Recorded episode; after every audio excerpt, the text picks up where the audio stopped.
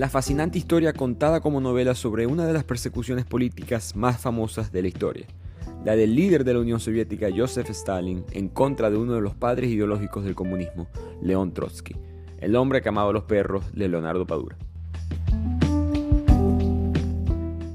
Arrancamos con este resumen ya 93 del podcast de Bibliotequeando.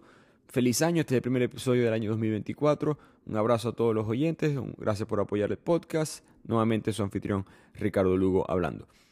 Esta obra fue publicada en el 2011 por el autor cubano Leonardo Padura. Como siempre, un poco en el contexto a quién es el autor antes de empezar con la historia. Muy interesante, Leonardo, porque él escribe esta obra estando en Cuba en el 2011, repito el año. Es importante esa fecha porque Fidel Castro sigue vivo. Él se pronuncia con esta obra en contra, ideales comunistas, la revolución cubana, revolución rusa, dos revoluciones por supuesto muy interconectadas. Y él tuvo que pagar el precio hasta cierto punto de manera de censura. Él, se ha manifestado recientemente en una entrevista, dijo que sus obras, especialmente las últimas, no son publicadas, son eh, disueltas en la distribución dentro del país, ya no lo invitan a la televisión nacional. Él sigue viviendo en Cuba. Él, se ha pronunciado y cito su frase, soy una persona conservadora. La Habana es un lugar donde se puede siempre tener una conversación con un extranjero en una parada de guaguas. Se le gusta mucho Cuba, con todo su desacuerdo político, le gusta mucho Cuba como cultura, se mantiene ahí, eh, por principios se mantiene en su país y desde su país ha escrito obras como esta que es de admirar. Si lo conocen o han escuchado su nombre, quizás han leído sus novelas policíacas, El detective Mario Conde. Hay una serie en Netflix llamada Cuatro estaciones en La Habana, donde Leonardo Padura es uno de los escritores, basado el protagonista de, sus libros. Él en parte empezó como periodista, pero termina siendo ensayista y escritor de guiones y también de obras como esta. Pero en este libro, que es una novela basada en historia real, no cuanto a los sucesos, pero contada eh, con este estilo de, historia ficción, con conversaciones que por supuesto eh, el autor se, inventa para darle eh, color, sustancia a la obra, pero los, hoy repito, los eventos históricos siguen siendo reales. Explora la vida del revolucionario León Trotsky y la búsqueda de asesinarlo por parte de Joseph Stalin, por supuesto el dictador de la Unión Soviética.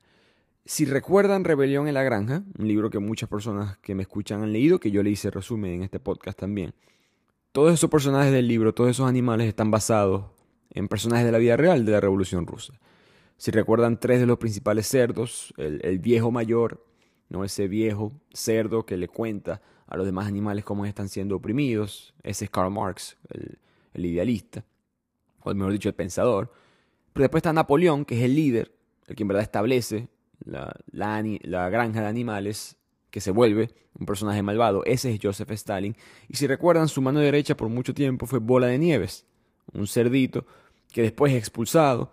Después con la propaganda, Napoleón dentro de la granja de animales explica que él se fue ahora a ser un co-conspirador con las otras granjas que representan el capitalismo, los países capitalistas, que ahora es un enemigo de la revolución, que Bola de Nieves se fue, que él era el que estaba saboteando todas las cosas que no estaban funcionando dentro de la granja de animales. Todo esto, por supuesto, propaganda, mentira, pero es lo que sucedió en la vida real entre Joseph Stalin y León Trotsky. Trotsky fue uno de los idealistas, de los pensadores, junto a Vladimir Lenin, del comunismo. Después Stalin se establece y crea lo que es en verdad el régimen comunista en lo que fue la Unión Soviética. Esa historia, por supuesto, muy interesante y muy rica en historia, controvertida hasta cierto punto, pero es una historia que vale la pena contarla, así que empecemos con este resumen con Leonardo Padura y el hombre que amaba a los perros.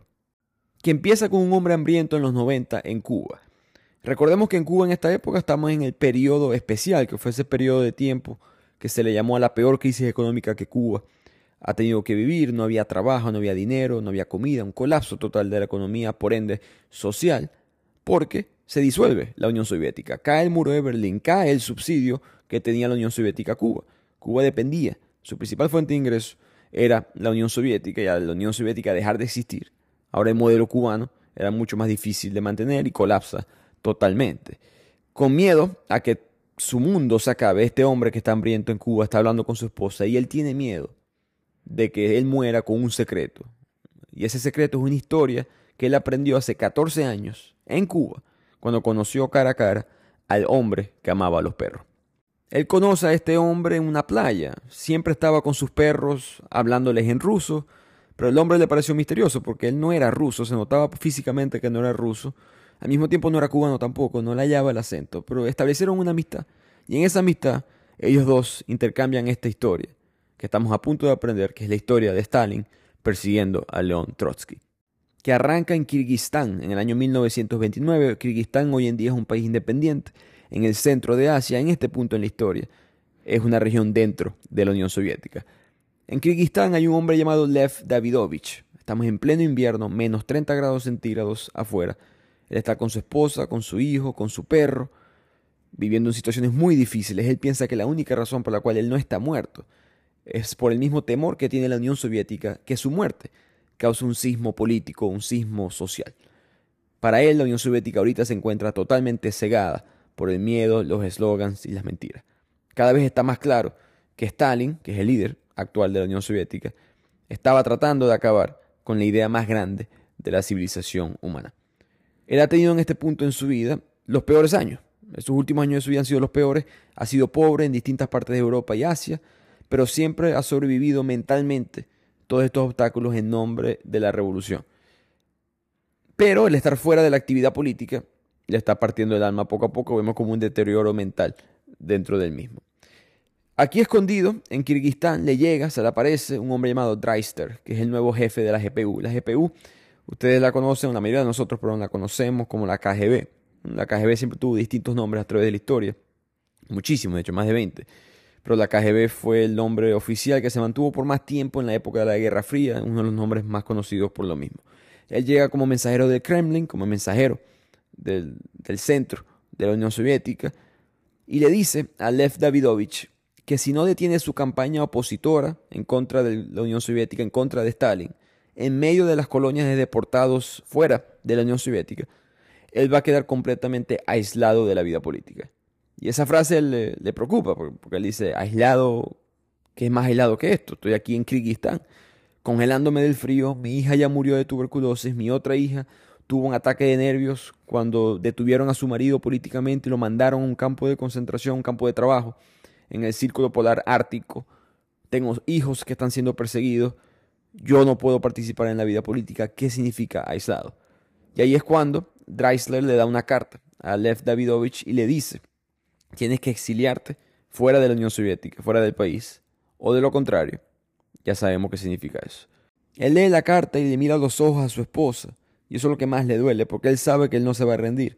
Él sabe que él confía en su ideología, él sabe que él es fiel a sus creencias y va a seguir peleando esta batalla política, esta batalla ideológica. Pero en ese proceso, personas como su esposa, sus hijas, hijos, como vamos a ver, van a tener que pagar las consecuencias. Así que Dreister, este oficial de la GPU, está ahí para acompañar a Lev Davidovich a su exilio. Ahora, ¿a dónde van? Difícil de decidir. No hay país que lo acepte. Alemania, no estaba interesado en darle una visa, ni siquiera por razones de salud. Austria puso excusas. Noruega pidió demasiados documentos imposibles de conseguir. Francia estableció una orden judicial que evitaba que Lev Davidovich entrara al país. Inglaterra ni siquiera respondió a la mm, aplicación de asilo. Solamente Turquía le dio un visado especial. Así que Lev Davidovich se tiene que ir ahora hacia Turquía y en ese camino le empieza a debatir sobre esta lucha ideológica que él tiene. Stalin en la Unión Soviética logró convertir la voz de León Trotsky en la encarnación del enemigo interno de la revolución. Trotsky se convierte en la causa de todos los problemas de la nación, eh, en el anticristo del legado leninista, del legado verdadero de la revolución. Había sido aplastado Trotsky con la propaganda que él mismo había ayudado a contribuir a establecer. Por lo tanto, Lev empieza a pensar que debemos de centrar la pelea ideológica política en contra de esos hombres del etalinismo, no en contra de la idea como tal. Pero ¿cómo se lucha contra la idea si la idea se apropió de los hombres? Es un debate que él tiene, sin mencionar que él está debatiendo también. Es este comunismo establecido por Joseph Stalin, este régimen, algo que simplemente no debió haber sucedido en esta revolución proletaria. Es un error de la idea o es simplemente una consecuencia de la idea. Cuando él va hacia el exilio en Turquía, está yendo en tren, pasa por Odessa y recordó aquellos años en Odessa, en el sur de Rusia, cuando él fundó el sindicato de trabajadores, cuando él fundó otros grupos clandestinos. Y él sin tener todavía una influencia muy grande políticamente, ya él había sufrido su primera prisión en Odessa, y cayó preso, también cayó preso exiliado en Siberia, y él leyó muchísimo. Él, eh, se había alejado de la religión de por sí antes de caer preso, pero en la cárcel lee sobre Charles Darwin, se convence de que no hay ninguna existencia de un ser supremo, se convence de que, digamos, se sustituye esta creencia de, de la bondad de un Dios por la nueva ideología, y él decide escribir muchas de sus ideas en papel, pero no tenía cómo. Y no fue hasta que el hombre que trabajaba en la cárcel, el carcelero, le regaló papel y tinta, que Lev Davidovich pudo comunicar muchas de sus ideas al resto del mundo. Pudo escribir gracias a ese carcelero. Él siempre sintió que le debía mucho a ese hombre. Y cuando él logra escaparse de la prisión, logra empezar una nueva vida con un pasaporte en blanco, él se cambia el apellido y quiere utilizar el apellido de ese mismo hombre que lo ayudó en la cárcel y se cambia el nombre de Lev Davidovich al nombre que conocemos tú y yo, Lev Trotsky. Trotsky está recordando sus logros, sus inicios de la revolución cuando él establece esta nueva idea, pero cuando él eventualmente difiere, está en desacuerdo con la implementación de muchas de esas ideas de Joseph Stalin, él es expulsado del Politburo y aquí él acusa a Joseph Stalin de ser el sepulturero de la revolución. Fueron esas palabras que él utilizó y muchas personas en ese momento le dijeron, Stalin te va a hacer pagar hasta la tercera o quizás cuarta generación y no se equivocaron. Antes de continuar con este episodio, quiero recordarles que pueden seguirme en las redes arroba bibliotequeando, seguir apoyando el podcast 5 estrellas, compartirlo con sus amigos, familiares, suscribirse al canal de YouTube donde tenemos episodios en versión video y así lograr la meta de Bibliotequeando de aumentar la cultura, conocimiento y el debate educativo a través de la lectura. Al mismo tiempo, quiero recordarles que en el link de la biografía de Instagram o en el link de este podcast pueden entrar a la librería digital más grande de Latinoamérica, Busca Libre. A través del link de Bibliotequeando podrán conseguir distintos libros con envío gratis a toda la región y a Estados Unidos para seguir fomentando la lectura. Pero volviendo a la obra, ahora nos cambiamos a otros personajes que son Ramón Mercader y su madre Caridad. La historia siempre se va a estar intercalando entre ambos, eh, digamos, lados de la historia, Trotsky y Ramón. Ramón y Caridad son españoles, catalanes, ambos extremadamente fieles y agresivos a favor del comunismo en España. Esto es contemporáneo a la época de Trotsky, ambos están viviendo en la misma época, justo antes de la guerra civil españolas, ambos están peleando por el lado comunista. Caridad es una mujer de la aristocracia y tuvo una especie de renacimiento. El momento más importante de su vida fue enterarse de la idea comunista y ella cambia los caballos, la elegancia, el country club por el uniforme revolucionario, llegó a envenenar un restaurante de la gente rica, tenía mucho odio en su corazón y como vamos a ver en la historia, eso la cegó muchas veces. Puta es que Caridad le dice a su hijo Ramón que está dispuesto a hacer por el comunismo, está dispuesto a dejarlo todo para derrotar al fascismo, para la victoria del socialismo. Y Ramón, que siempre es empujado por su madre, aún así él también siente esa misma llama, quizás no tan intensa como su madre, pero él también tiene esta seguridad de que hay una batalla que se debe pelear y él no la quiere dejar, quiere formar parte de ella. Cuando él, a través de su madre, se entera de que hay un espacio para él en esta batalla, conoce a un hombre llamado Kotov. Kotov es un, digamos, un líder militar especial, misiones especiales dentro de la Unión Soviética, que muchas veces tenía misiones fuera de las regiones, de los territorios soviéticos. Entre ellos establecer celdas, establecer grupos militares, grupos clandestinos, y él estaba en muy contacto con Caridad. Vamos a aprender más detalles sobre eso más adelante. Pero el punto es que Kotov le dice a Ramón, tengo una misión secreta para ti, si está dispuesto a hacerla. Y Ramón, que está dispuesto a hacer lo que sea por la revolución, dice que sí. De aquí el autor se devuelve nuevamente a Trotsky, que sigue recordando estos eventos del pasado en camino a Turquía tres años antes, cuando estaba a punto de ser desterrado de Moscú. Él estaba hablando con su mejor amigo Joffe, que fue uno de esos revolucionarios bolchevicos, de los primeros, de los originales. Y pronto llegaremos ahí, pronto haré un poco de contexto a qué fue la revolución bolchevica, la separación entre eso y el comunismo, eso y Stalin, si lo hay, no lo hay. Pero el punto es que Joffe, el amigo de Trotsky, era uno de esos líderes ideológicos queridos por el pueblo y él estaba muy triste por lo que la imagen de lo que se había convertido la Unión Soviética al punto que decidió suicidarse. Decide pegarse un tiro con la esperanza de que ese acto causara una especie de conmoción social. El pueblo se conmoviera, la conciencia se despertara y se alejaran de lo que se había convertido esta hora de revolución. Eso por supuesto no sucedió. También recuerda Trotsky a un amigo, Vladimir Mayakovsky, un poeta, que también se suicidó. Pero el Estado, para muchos de estos suicidios, declaró, y estas son las palabras oficiales, que eso fue un sentimiento decadente de fracaso personal. Y la, la palabra decadencia no existía en el comunismo, porque parte de la idea comunista es que después de la implementación, después de la revolución, después de un periodo de, de inestabilidad, va a llegar la estabilidad, va a llegar la utopía, que va a estar alejada, por supuesto, de la sociedad, de la vida burguesa, y ahí, en esta utopía, el fracaso personal no existe. Cualquier tipo de crueldad es un acto individual. El acto individual, por definición, es burgués, es una condición, es un pecado original que tienen las personas. No importa qué tan verdadero comunista sea, cualquier falla viene de la burguesía, viene de algo que no es utópico. Por lo tanto, estos suicidios no pueden ser parte de la revolución comunista. Esa es la vuelta que Stalin con la propaganda le buscaba. Y hablaremos más adelante un poco sobre eso, pero es difícil saber los reportes de suicidios, homicidios, cualquier tipo de violencia dentro de la ya establecida Unión Soviética, porque Stalin, el gobierno, no creía que esas cosas, o mejor dicho, ideológicamente, promovían que esas cosas no existían. Así que pensando en estos suicidios, Trotsky determina que algo demasiado maligno y repelente tuvo que haberse desatado en la sociedad soviética para que sus más fervientes creyentes portavoces comenzaran a dispararse balas a ellos mismos, en sus propios corazones, en sus propias cabezas. Algo muy maligno tiene que estar sucediendo, pensó Trotsky.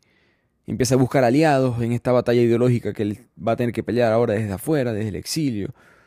Busca quizás la clase obrera, pero la clase obrera tiene miedo, o está confinada en campos de trabajo, o está muerta. Así que él decide que esta batalla la tiene que pelear con lo que siempre ha sido su mejor arma, la pluma, su lápiz, la misma que lo ayudó a difundir sus ideas en las contribuciones a los periódicos durante su primer exilio. Él recuerda esos días cuando en 1901, casi 30 años antes, su pluma, sus escrituras había sido solicitada en el cuartel general de Iskra, que era un periódico revolucionario en Londres, donde lo esperó de repente Vladimir Ilich Ulyanov, mejor conocido como Vladimir Lenin. Lenin, por supuesto, el primer jefe de Estado de la Rusia soviética y de la Unión Soviética y fundador del partido bolchevico líder político durante la Revolución de Octubre de 1917. Como mencioné, pronto daremos más detalles sobre esta historia. Después de recordar todo esto, Trotsky vuelve al presente y comienza a preparar su ataque, su respuesta a Joseph Stalin, su contraofensiva, con la pluma. Él empieza a pensar qué es lo que hay que hacer, cuáles son los pasos, y él decide que el primero es unir a la oposición fuera de la Unión Soviética, no solamente a los exiliados de alta gama política como él, sino también a las personas comunes y corrientes, intelectuales, pensadores y a los internacionales, a las personas que creen en el ideal comunista. Recordemos que el comunismo empieza, la idea marxista empieza en, Alemania con Friedrich Engels, Karl Marx, el manifiesto comunista. Pero Rusia en el siglo XX es el que va a llevar la batuta, es el que va a promover en verdad el comunismo. Pero el comunismo es una idea bastante, digamos, internacional, global. Se había establecido la Internacional Comunista, una organización que promovía el comunismo de una manera muy religiosa, sin fronteras, que le comunicaba al mundo las bienaventuranzas, digamos, de, esta idea comunista, la buena noticia está aquí, la verdad está aquí, no hay otra verdad más que esta, únete. Y a través de esa internacional comunista, Stalin ya había establecido peones que promovían la idea de cualquier cosa a favor de Trotsky iba en contra del comunismo, iba en contra de la revolución. Nuevamente, Rusia es el primer país que se atreve a establecer el comunismo, el primer país que dice vamos a agarrar esa idea del marxismo y vamos a establecerla y tratar de llegar a esta utopia.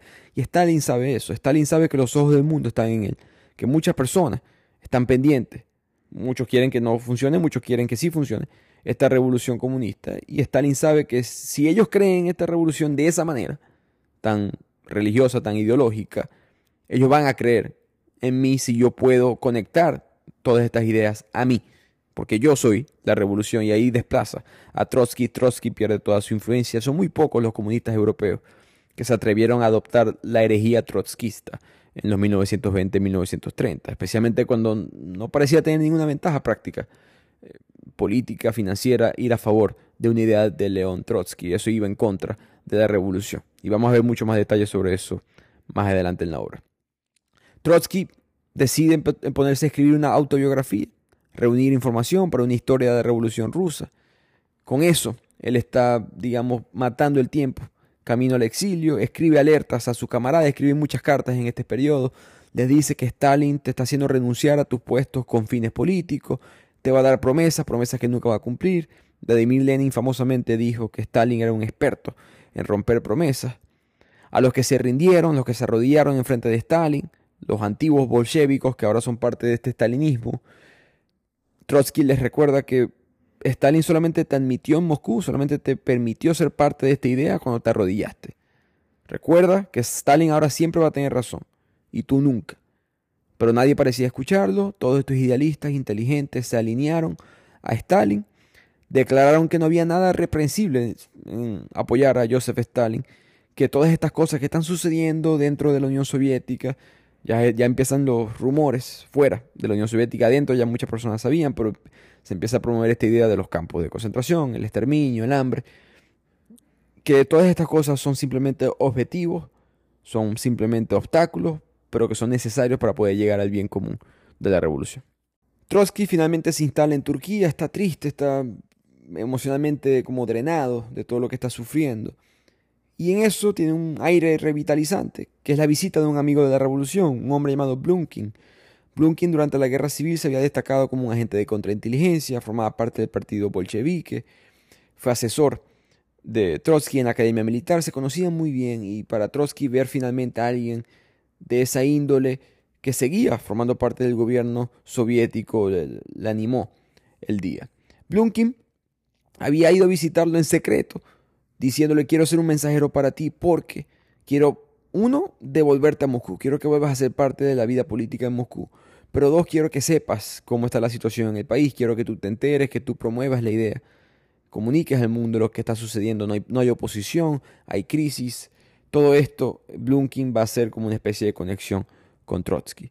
Se despiden con cariño, Blumkin se devuelve a la Unión Soviética. Semana después le llega la noticia a Trotsky. La Unión Soviética ejecutó por traidor a Blumkin. El mensaje estaba muy claro. ¿Estabas con Stalin? ¿Estabas con el comunismo? ¿O estabas en contra? Y esto devuelve a Trotsky a esa tristeza emocional que va a cargar a través de toda la obra. No solamente por el hecho de que Stalin, y como sabemos, va a cruzar la raya excesivamente miles de veces, millones de veces en su vida, pero no solamente porque cruzó la raya de asesinar a amigos de la revolución por disputas políticas, sino que Trotsky se siente culpable de todo esto. En este punto obra es que entendemos lo que está sucediendo dentro de la mente de Trotsky. Él nunca lo admitiría públicamente, pero ya tenía años dándose cuenta que muchas de sus decisiones, en su posición de poder cuando la tuvo en la Unión Soviética, habían dejado la puerta abierta para que la fuerza, en este caso de Joseph Stalin, tomara el control. No hay Stalin sin Trotsky, no hay Stalin sin Lenin. Eh, Trotsky empieza a recordar la militarización de los sindicatos ferroviarios. En la época de la guerra civil, Trotsky sentía, y muchos de los comunistas sentían que era muy importante controlar las vías de trenes, las vías ferroviarias del país, y había que hacer una huelga, había que controlar este, este método de transporte. Los sindicatos del país, sindicatos que representaban la clase obrera, líderes, líderes sindicales, no estaban de acuerdo con muchas de esas medidas. El comunismo, la revolución sí. Y Trotsky decide militarizar a esos sindicatos, en otras palabras, expropia a los sindicatos, elimina a esos líderes de las organizaciones de los trabajadores y permite que esos organismos se manejen por burócratas, por personas de la revolución que tarde o temprano iban a terminar siendo estalinistas, personas que no sabían lo que era manejar un sindicato, que utilizan el sindicato y el poder para sus propios fines, una historia muy repetida en otros, otros países. Punto es que Trotsky sigue recordando momentos como este, recuerda cómo él llegó al poder, cómo él y Lenin no permitieron democracia, y como él ahora, siendo oposición, la está exigiendo. Y como hay una discrepancia en eso, hay un, choque ideológico en eso. Para él y para Vladimir Lenin, ellos sabían en el momento que el castigo, que la fuerza era una necesidad política en nombre de la revolución. Ellos sabían que después que llegaron, se estaban estableciendo, mejor dicho, en el poder en 1921 con los bolcheviques, si ellos permiten elecciones libres, probablemente la pierden. Pero la teoría marxista, que tanto él y Lenin utilizaron para validar todas sus decisiones políticas, en verdad nunca había considerado la circunstancia de que, ¿y si los trabajadores no quieran a la revolución? ¿Y si después de que la revolución comunista está en el poder, qué pasa si los trabajadores ahora no creen en la misma? Esa posibilidad nunca está escrita. Y ellos no sabían, no supieron qué hacer y todas las decisiones políticas que ellos tomaron ignoraron esa pregunta y ahora Trotsky sí se la está haciendo. Él le dice a su mujer, a Natalia, a su esposa, ¿era justo establecer el socialismo en contra o al margen de la voluntad mayoritaria? Si la dictadura proletaria está destinada a eliminar a las clases explotadoras, tiene el derecho de reprimir a la clase obrera. Ese dilema se queda dando la vuelta en la mente de Leo Trotsky. Él sabe de por sí que el gobierno bolchevique ya había perdido parte de su legitimidad muy básica. Eh, cuando las masas empezaron a dejar de creer en el mismo, y no eran todos por supuesto, pero había una población considerable que estaba perdiendo fe en la idea, ¿qué se hace? Se puede hacerlas creer por la fuerza, en la idea. Y eso fue lo que hicieron. Y todo empieza en Kronstadt. Kronstadt fue una rebelión en contra de los bolcheviques. Durante esa revolución original, hombres se rebelaron en contra de esta revolución, no sentían que estaban pasando las cosas correctas, murieron 600 personas. Como siempre pasa en el Kremlin, no se sabe muy bien cuántas personas murieron. Pero todo ese evento demostró que este nuevo gobierno que se estaba estableciendo no iba a permitir oposición, no iba a permitir otras opiniones y Trotsky en el momento no lo vio o decidió ignorarlo. Y esto pienso que es un buen momento en la historia, en la obra, para hacer una pequeña pausa y entender el contexto histórico de la revolución comunista. ¿Cómo es que el comunismo llega al poder en Rusia? Eso no es tan fácil como decir Rusia fue comunista y ya, eso fue un proceso muy complejo que se desarrolló a lo largo de varios años y es importante entender ese proceso. El comunismo llega a Rusia gubernamentalmente después de la Revolución de Octubre de 1917, una revolución extremadamente famosa, es la revolución a la cual Orwell le hace mención en Rebelión en la Granja. cuando los animales se rebelan es en honor o representando esta revolución de octubre de 1917. Antes de esa revolución, Rusia estaba en un estado muy parecido al feudalismo eh, europeo, no en el sentido clásico que normalmente uno asocia con la Edad Media, pero sí había muchas características en el aspecto social, político, muy similares. Todas esas estructuras feudales todavía estaban muy implementadas en Rusia.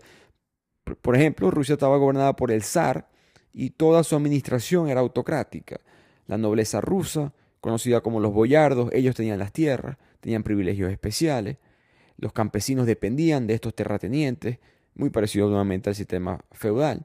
La mayoría del pueblo era lo que se llamaría una clase obrera, una clase plebeya. Había una división muy marcada entre la nobleza, los campesinos, y poco a poco había una nueva clase social que era la clase trabajadora urbana en las grandes ciudades de Rusia, que poco a poco se estaba convirtiendo, como muchos países en esta época, menos rural y más urbano. Poco a poco eso se crea un descontento social, como sucedió en todos los países del mundo que estaban bajo el sistema feudal o algo parecido. La diferencia, entre otras cosas, es que Rusia ya está expuesta a las ideas sociales socialistas del marxismo, mientras que en países como digamos como Inglaterra el feudalismo se acaba Muchos historiadores debaten esa fecha, pero oficialmente en el siglo XVII. Rusia estamos en los principios del siglo XX, una época bastante contemporánea con el mundo moderno. Están expuestos a esta idea y ellos no reemplazan el feudalismo como otros países lo hicieron, quizás con la revolución industrial, con otros procesos o sistemas políticos. Ellos quieren ir a este mundo eh, comunista. Pero volviendo al pueblo, hay un descontento masivo con el sistema sociopolítico en Rusia y poco a poco se ha armado una figura política que va a ser el líder de esta gente, que es Vladimir Lenin. Él se había involucrado ya activamente en revoluciones dentro de la Rusia zarista, había creado organizaciones clandestinas a favor de los trabajadores, a favor del pueblo, fue líder del Partido Obrero Socialdemócrata de Rusia, un partido que quizás mucha gente no conoce de nombre, pero más adelante se le cambia, se le refiere como el Partido Bolchevique. Los bolcheviques es una palabra rusa que significa la mayoría. Él realizó un intento de asesinato contra el zar Alejandro III en el año 1887. Lenin fue arrestado, fue condenado a exilio en Siberia y pudo escapar mucho más adelante y se estableció en el extranjero en el exilio. Ahí estuvo por primera vez él en el exilio, desarrollando, aprendiendo de más ideas marxistas que él quería implementar en Rusia. Eventualmente vuelve en otra revolución que fue la revolución de 1905, una que fracasa. Eventualmente Lenin tiene que devolverse al exilio y permanece en el extranjero hasta que llega el famoso año de 1917. Así que Lenin regresa a Rusia en este año, en marzo de ese año, porque ya olía el sentimiento a cambio que venía en el país y se convierte en el líder único del partido bolchevique. Otros líderes importantes dentro de este partido son Joseph Stalin y León Trotsky. Al llegar, él escribe las famosas tesis de abril, que abogan los argumentos políticos de este partido bolchevique, la retirada de Rusia de la Primera Guerra Mundial, la transferencia del poder a los llamados sovietics, que eran un consejo de trabajadores y soldados, la implementación de distintas políticas socialistas, entre ellas la redistribución de las tierras para una reforma agraria, control obrero de las fábricas, que los obreros pudieran controlar, tomar decisiones ejecutivas dentro de las fábricas, promoción de la revolución socialista mundialmente. Todas estas ideas se convierten en la marca, en la carta de presentación de la clase obrera. De ahí llegamos a septiembre de 1917 y ellos, este partido, consiguen la mayoría en, los consejos locales de trabajadores y soldados en los sovietics, en las ciudades más importantes de Rusia, en Petrogrado, hoy en día conocida como San Petersburgo, después de esta revolución va a ser conocida como Leningrado más adelante, y Moscú. Entonces fortalece mucho su posición en la clase urbana obrera, que es una de las más importantes, y en eso llega la revolución de octubre de 1917. Y en ese mes hubo distintos sucesos claves importantes, entre los más memorables el asalto al Palacio de Invierno, que era la residencia del gobierno provisional. Los bolcheviques, liderados por Leo Trotsky, llegaron a este palacio, tomaron el poder y transfieren oficialmente, al caer el gobierno provisional, el poder al partido bolchevique. Ahí establecen lo que se llama el Sovnarkom, que en ruso significa básicamente un consejo de comisarios del pueblo. Y este órgano va a ser el nuevo gobierno de Rusia, su líder, Vladimir Lenin. Así que se establece este nuevo gobierno con esta nueva idea, con este nuevo líder, con Vladimir Lenin, pero las cosas no son tan fáciles, nunca suelen serlo, especialmente en la política, llega una guerra civil a Rusia. Una guerra que duró entre 4 y 5 años, 1918 a 1922. Los bolcheviques se tienen que enfrentar a la oposición de los blancos, los anti-bolcheviques, una guerra civil que como toda guerra civil hay muchas distintas facciones, entre ellos unos muchas veces olvidados en todo este problema, que fueron los mencheviques, que querían cooperar y negociar con los burgueses, los bolcheviques para nada. Un buen ejemplo de eso fue el, asesinato del zar Nicolás II y su familia. este era el líder del país ruso antes de la Revolución de Octubre de 1917. Él se mantiene, se queda en Rusia, quizás eso fue un error, un año después, en medio de esta guerra civil, los bolcheviques, para demostrar distintas ideologías políticas, asesinan al zar, a su esposa y a los cinco hijos. Así como pueden ver, ningún tipo de interés en negociar con ellos. Por cierto, eh, nuevamente en Rebelión en la Granja, este zar Nicolás II es el señor Jones, es el hombre humano que maneja la, la granja antes de la rebelión de los animales. Pero volviendo a la guerra civil, tenemos este ejército rojo contra el ejército blanco, los bolcheviques contra los antibolcheviques, los blancos, por cierto, apoyados por distintas facciones extranjeras, Reino Unido, Francia, Estados Unidos, Japón, intervinieron en apoyo a los blancos. Ellos estaban motivados por distintos factores, eh, entre ellos preocupación anticomunista, pero principalmente perder sus inversiones de distintas empresas, contratos, etcétera, que ya tenían dentro de Rusia, y el deseo de que Rusia se mantuviera en la Primera Guerra Mundial. Pero lo importante para esta obra es que Trotsky y Stalin ganan las batallas más importantes de este ejército rojo. Ellos se convierten en los dos líderes militares y políticos más importantes, claramente las personas más mencionadas en las noticias, más mencionadas por el pueblo, especialmente Trotsky, después de Vladimir Lenin. Ya en 1922 ellos ganan eventualmente esta guerra civil y se establece la Unión de las Repúblicas Socialistas Soviéticas, la URSS, la unión de todos estos países, la famosa Unión Soviética. Cuando se forma, Vladimir Lenin empieza a repartir los cargos. Le entrega a Trotsky comisario del pueblo para asuntos exteriores. Ese tipo de cargo era el cargo que todos los intelectuales, el cargo que todos los, los políticos de la élite comunista querían, porque eran los cargos con mucho poder o conexión a estas ideas eh, filosóficas conexión al mundo internacional, a la expansión de la idea como una nueva manera de, manejar el mundo.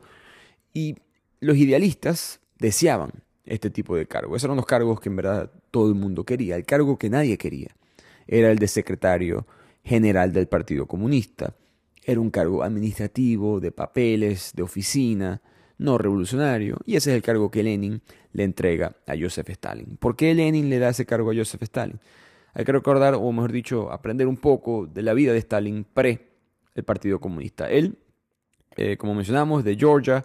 Cuando llega a Rusia, él empieza a formar parte de esta nueva ideología comunista de manera muy clandestina, organiza huelgas, organiza eh, huelgas que terminan siendo bastante violentas. Poco a poco se da cuenta que la violencia es un camino a la solución en su mente, que es el establecimiento del comunismo. El mismo Lenin promueve muchas veces eso, haz lo que sea necesario, una de las palabras más famosas de Lenin, refiriéndose que si tienes que ser violento por el bien de la revolución, tienes que hacerlo. Stalin es engañado. Él es engañado por una persona que él creía que era su amigo. Stalin confiaba mucho en esta persona, era alguien dentro de sus círculos revolucionarios del comunismo. Resulta que ese amigo era un doble agente del zar ruso. Cuando a Stalin lo invitan a una cena que él piensa que es para personas comunistas, era en teoría una, una fundación, él cae preso y lo exilian a Siberia. Y ahí pasan dos cosas muy importantes. Uno, Stalin aprende a no confiar en nadie. Como veremos más adelante con su paranoia y los años del gran terror, la gran purga, él va a desconfiar de todo el mundo a su alrededor, en parte porque temprano en su vida casi tuvo que pagar con su propia vida eh, el confiar en alguien que no debió haber confiado. Y segundo, cuando él va a Siberia, él no es recordado por el Partido Comunista. Este, Lenin sabe que existe, hasta cierto punto Trotsky sabe que existe, pero nadie está buscando sacarlo, nadie está buscando liberarlo, nadie está buscando negociar con el gobierno a cambio de que Stalin sea liberado, nada por el estilo. Stalin simplemente lo dejan ahí hasta que el partido bolchevico llega al poder. Cuando él llega al poder, o mejor dicho, cuando Vladimir Lenin llega al poder, es que Stalin sale y es aceptado dentro de estos círculos comunistas y le entregan este cargo de secretario general del Partido Comunista de la Unión Soviética. Ese fue su cargo oficial y ahí adentro es que Stalin se da cuenta, ah, no, pero es que yo puedo controlar mejor desde aquí al Partido Comunista, porque todas estas personas creen que esos cargos idealistas filosóficos son los mejores, pero yo controlo la asamblea, yo controlo cuáles son los temas que se van a discutir, yo controlo quién puede hablar, yo controlo quién quiere hablar con Lenin, quién quiere hablar con Trotsky, qué pueden decir, qué no pueden decir. Poco a poco él empieza a crear aliados en ese mundo. Nadie se da cuenta, ni Lenin ni Trotsky se dan cuenta del poder que ha alcanzado Stalin. Lenin hasta cierto punto, y lo veremos más adelante con una de sus cartas. Pero calladito, calladito, Stalin consolida el poder dentro de la Unión Soviética y Eventualmente Lenin muere de un derrame cerebral en 1924 y ahí es que Stalin asciende en la jerarquía bolchevique. Stalin organiza un, como secretario general, él está encargado de organizar la ceremonia, el funeral que se va a hacer en el centro de Moscú para que todo el pueblo asista y vea por última vez el cadáver de su líder, un cadáver que todavía puedes ir a ver, cabe destacar, en el centro de Moscú. Stalin y otros líderes soviéticos están cargando el ataúd por todo, por todo la, avenida principal. Puedes ver ese video, todavía está en YouTube. Stalin está de primero, Trotsky no está, porque Stalin le manda a Trotsky por correo la invitación a ese funeral. Pero a propósito, Stalin pone la fecha que no es, para que Trotsky llegue unos días después y nadie vea la cara de Trotsky, la gente conecte, ok, Lenin muere, ¿quién va a ser el, el heredero? Todo el mundo se está preguntando quién va a ser. Está Stalin de primerito con ese ataúd. Stalin es el que habla porque él organiza que él sea el que tiene que hablar y él dice palabras con el tono de eh, esta es la revolución de Lenin, continuaremos con las ideas de Lenin, conectándose en la mente del pueblo, Lenin con Stalin, yo soy el heredero. Y él logra, por supuesto, eh, convencer tanto al pueblo como principalmente a los líderes políticos del comunismo que él tenía que ser el líder de la Unión Soviética. Se convierte y una de las primeras cosas que hace es pagarle la factura a las personas que no lo trataron bien. Entre ellos, León Trotsky, y ahí es cuando Trotsky cae en el exilio en 1929, que es donde empieza esta historia de Leonardo Padura. Y volviendo al hombre que amaba a los perros, tenemos a Ramón Mercader, este soldado revolucionario comunista en España, que está enamorado, aprendemos que está enamorado de una mujer llamada África, y ella también está enamorada, pero no de él, sino de la revolución. Su verdadera pasión es el pensamiento y la práctica política de Joseph Stalin, el odio hacia León Trotsky y el apoyo al culto comunista. Ramón se, digamos que se infecta, se enamora del amor que tiene África por la revolución y se convierte aún más revolucionario. El problema para él es que él está enamorado de ella y ella es la que le va a enseñar a él que el amor, la familia, los sentimientos son cosas, son obstáculos para un revolucionario. Tu verdadero amor tiene que ser la revolución. Primero la revolución y después todo lo demás. Y hasta que no alcancemos esta utopía, no puedes buscar ninguna otra cosa. Por lo tanto, él nunca va a tener una relación verdadera con ella. La sigue buscando, pero ella siempre va a estar enamorada de la revolución primero. Pero el punto es que ellos están en la cúspide de la guerra civil española. Ellos son líderes en las juventudes comunistas de Barcelona, logran el crecimiento del mismo partido, están molestos porque los conservadores se han levantado con la victoria electoral, han desmantelado el Partido Republicano, han pasado distintas leyes, distintos decretos, quitando beneficios sociales, hay una contrarreforma agraria, quieren devolver las tierras a los terratenientes anteriores, a los señores feudales, sentían que iban a devolver el país a la Edad Media. Y después los mineros de Asturias y nacionalistas catalanes reaccionan contra estas leyes eh, implementadas por una confederación española de la derecha autonómica, proclaman huelga y eventualmente se levantan en contra. Y a los jóvenes comunistas se le había dado la orden de estar preparados para intervenir en esta batalla. África y Ramón, los dos, querían participar, querían sangre, querían experimentar, formar parte de una revolución de esa manera, pero el Partido Comunista les ordena que simplemente se queden en Barcelona esperando consolidar las armas. El Ramón siempre criticó esa decisión, pero África le enseña algo que vamos a ver se va a quedar con Ramón por mucho tiempo, que es la frase, el partido siempre tiene la razón. Y si no entiendes, no importa, hay que obedecer. Y esa es la manera en la cual pensaban muchísimas personas dentro de esta ideología. Así que África y Ramón se quedan en la banca de esta guerra, por decirlo así, viendo el partido sentados. Los mineros tienen que ir a pelear solos, indefensos. Fue brutal, 1.400 muertos, 30.000 detenidos. Ramón se convence de que la compasión no existe en estas guerras, ni va a poder existir en una lucha de clases. Con la derrota de los asturianos, los comunistas, pasan a formar parte de una lista negra, son perseguidos, Ramón eventualmente cae preso. Pero logra salir, porque la directiva de Moscú, que está viendo y está utilizando España siempre como una ficha geopolítica, establece una alianza entre los comunistas y los izquierdistas de otros partidos, a excepción de los trotskistas, cabe destacar. Entonces unen a los socialistas, unen a los comunistas, unen a los anarquistas de izquierda y ganan electoralmente, recuperan el poder y liberan a todos estos presos políticos. Cuando Ramón sale, le pasan a él dos cosas muy importantes. Primero, Kotov, este hombre ruso de las operaciones militares especiales, que es amigo de su madre, lo contacta nuevamente para recordarle que lo sigue tomando en cuenta para esta misión especial, que todavía no sabemos cuál es. Y África le avisa que había dado a luz a una niña que la hija es de él. Ramón nunca le habían informado que él tenía una hija, ni siquiera que África estaba embarazada, porque África le dice, yo no te iba a decir nada porque eso te debilita con sentimientos innecesarios que un revolucionario no merece. Así que él ahora tiene una hija, él es el padre, pero esa relación de padre e hija no va a llegar muy lejos, porque la revolución primero, la familia segundo.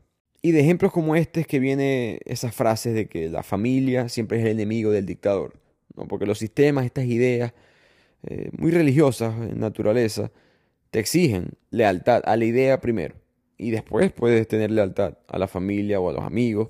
En el comunismo más adelante de Stalin vamos a ver cómo era aplaudido que tú delataras a tu padre, a tu madre, a tus amigos, a tus vecinos por hacer algo que se desviaba ligeramente de la línea comunista. Eso era aplaudido dentro del, del régimen stalinista, que no es único del comunismo por si acaso, no, por supuesto los fascistas, nazistas, maoístas eh, también comunistas, implementaron sistemas muy parecidos. Hay un libro muy interesante de Eric Hoffer que habla de que la primera persona, el primer sistema en utilizar esa lógica, no, no siempre son dictaduras, pero el primero en hacerlo fue Jesucristo. Esta idea del cristianismo de tienes que amar a Jesús en tu corazón primero.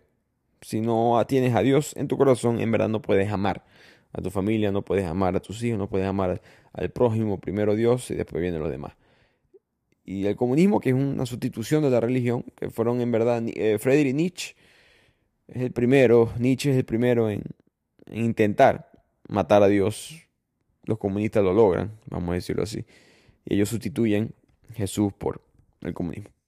Volviendo a la historia, es el año 1932, Trotsky, ya no salimos de Ramón, no pasamos a Trotsky nuevamente, lleva cuatro años en el exilio, tiene muy poco motivo para tener esperanza, hasta su propia seguridad privada que él tiene, él no le puede confiar, se enteró que uno de esos soldados agentes ya no están con él, pero que uno de ellos, que le cuidaba a la hija muchas veces, era un espía de Stalin, nuevamente evidencia del dominio que Stalin tenía sobre la vida de Trotsky, así esté fuera de las fronteras de la Unión Soviética.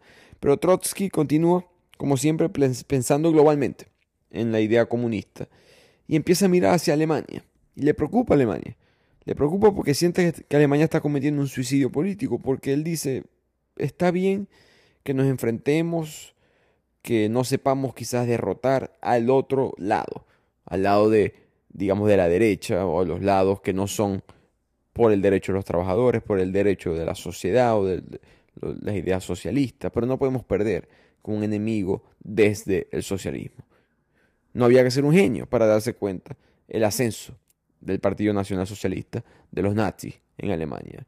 Sin llegar al poder, sin tener ningún cargo político, ya ellos habían pasado de solamente, entre comillas, solamente 100.000 miembros a 400.000 miembros oficiales. Eso no, es, eso no es gente que lo apoya, eso es miembros oficiales del partido. Y Trotsky estaba preocupado. Y aquí es cuando él se da cuenta de una movida de ajedrez que hace Joseph Stalin. Para concentrar el poder, Stalin no puede permitir que los fantasmas de posibles agresiones del imperialismo francés o el militarismo japonés sea la propaganda para siempre. eventualmente va a necesitar un nuevo enemigo, un enemigo verdadero, un enemigo cercano, y ese era Adolf Hitler. Ahora, esta teoría de que Stalin permite el crecimiento de Adolf Hitler en Alemania. Eso es más Leonardo Padura eh, agregándole ficción a la historia para darle sabor a la obra. En la vida real, eso no sucede de esa manera, por lo menos no está reportado de esa manera. Todo el mundo puede interpretar muchas cosas como quiera. Lo que sí está reportado es la incompetencia total de los comunistas en Alemania. Porque esto es importante entenderlo. La historia a veces es contada desde el punto de vista del presente y las cosas no sucedieron de esa manera en el pasado comunista, nazista, era lo mismo. Un nazi y un comunista, ellos reclutaban a la misma gente. Estaban comunicando sentimientos muy parecidos. Ambos estaban tratando de llegar a la clase obrera. Ambos están diciendo que hay un sistema financiero, gubernamental, que no defienda al pueblo, que permite los intereses eh, financieros, políticos de una clase eh, muy específica. En el caso de los comunistas, los burgueses. En el caso de los nazis, los judíos el sistema financiero controlado para, estas dos clases altas en la sociedad, mientras que el pueblo tiene que sufrir, reclutan a las mismas personas. George Orwell escribió mucho sobre esto, como un, comunista reclutaba, competía por reclutar a un potencial nazi y un nazi reclutaba a un comunista.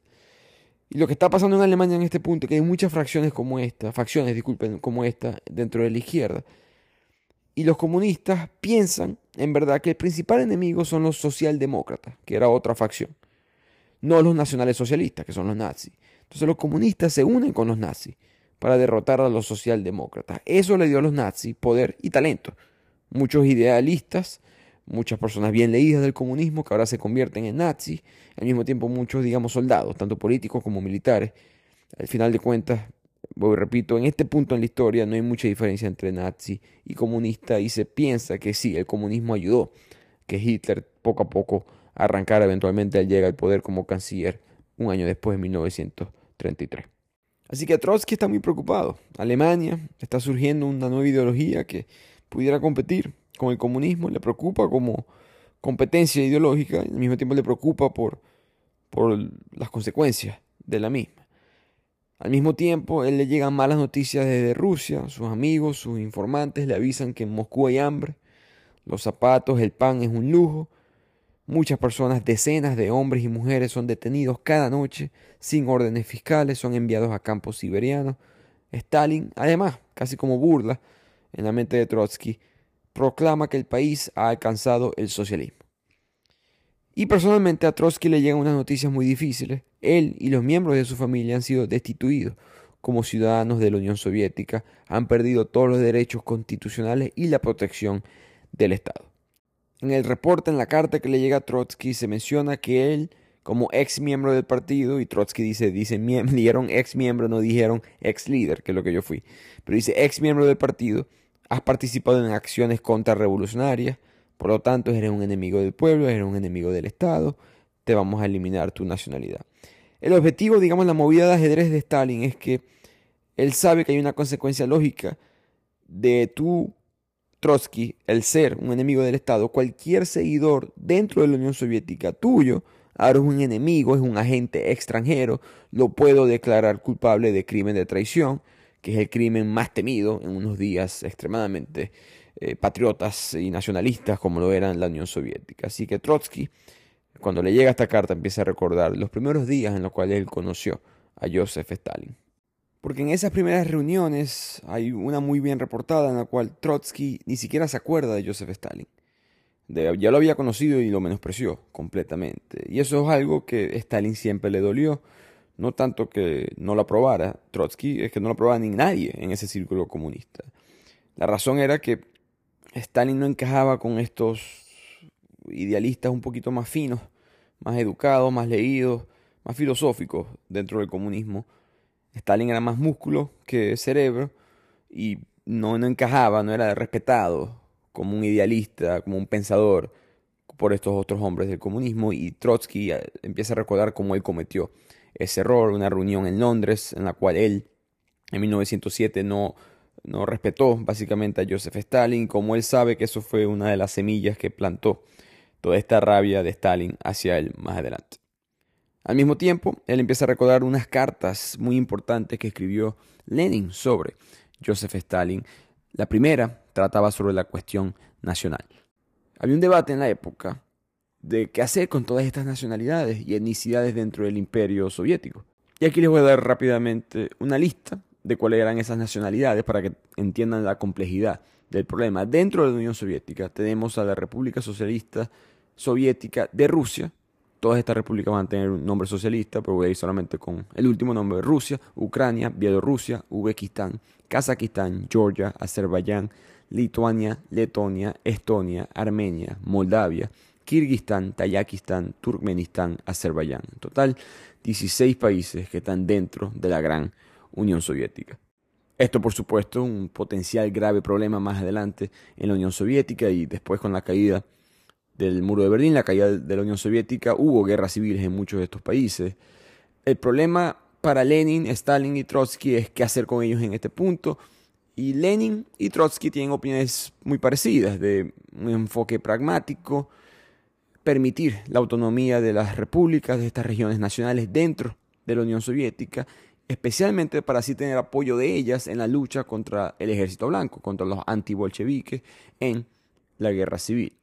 Stalin, por su parte, tuvo una opinión diferente. Al principio también estaba de ese lado porque esa era la, digamos, la opinión común dentro de los círculos políticos de la Unión Soviética durante la guerra civil. Cuando él llega al poder, él empieza a cambiar de opinión. Él, de hecho, incluye la abolición de la autonomía nacional. En, en otras palabras, la Unión Soviética es la única nación política, legal, cultural que debe haber en la Unión Soviética.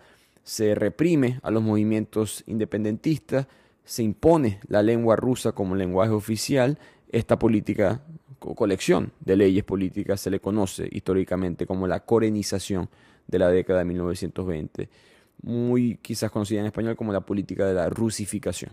Cuando Stalin dijo aquí todos vamos a ser rusos, una cultura que se ha mantenido en este país. Si recuerdan hace un año, cuando empezó la invasión de Ucrania, Rusia eh, proclamó, mejor dicho, Vladimir Putin tuvo un discurso en el cual él dice, esa región es nuestra y parte del argumento que él tiene es porque ahí hablan ruso.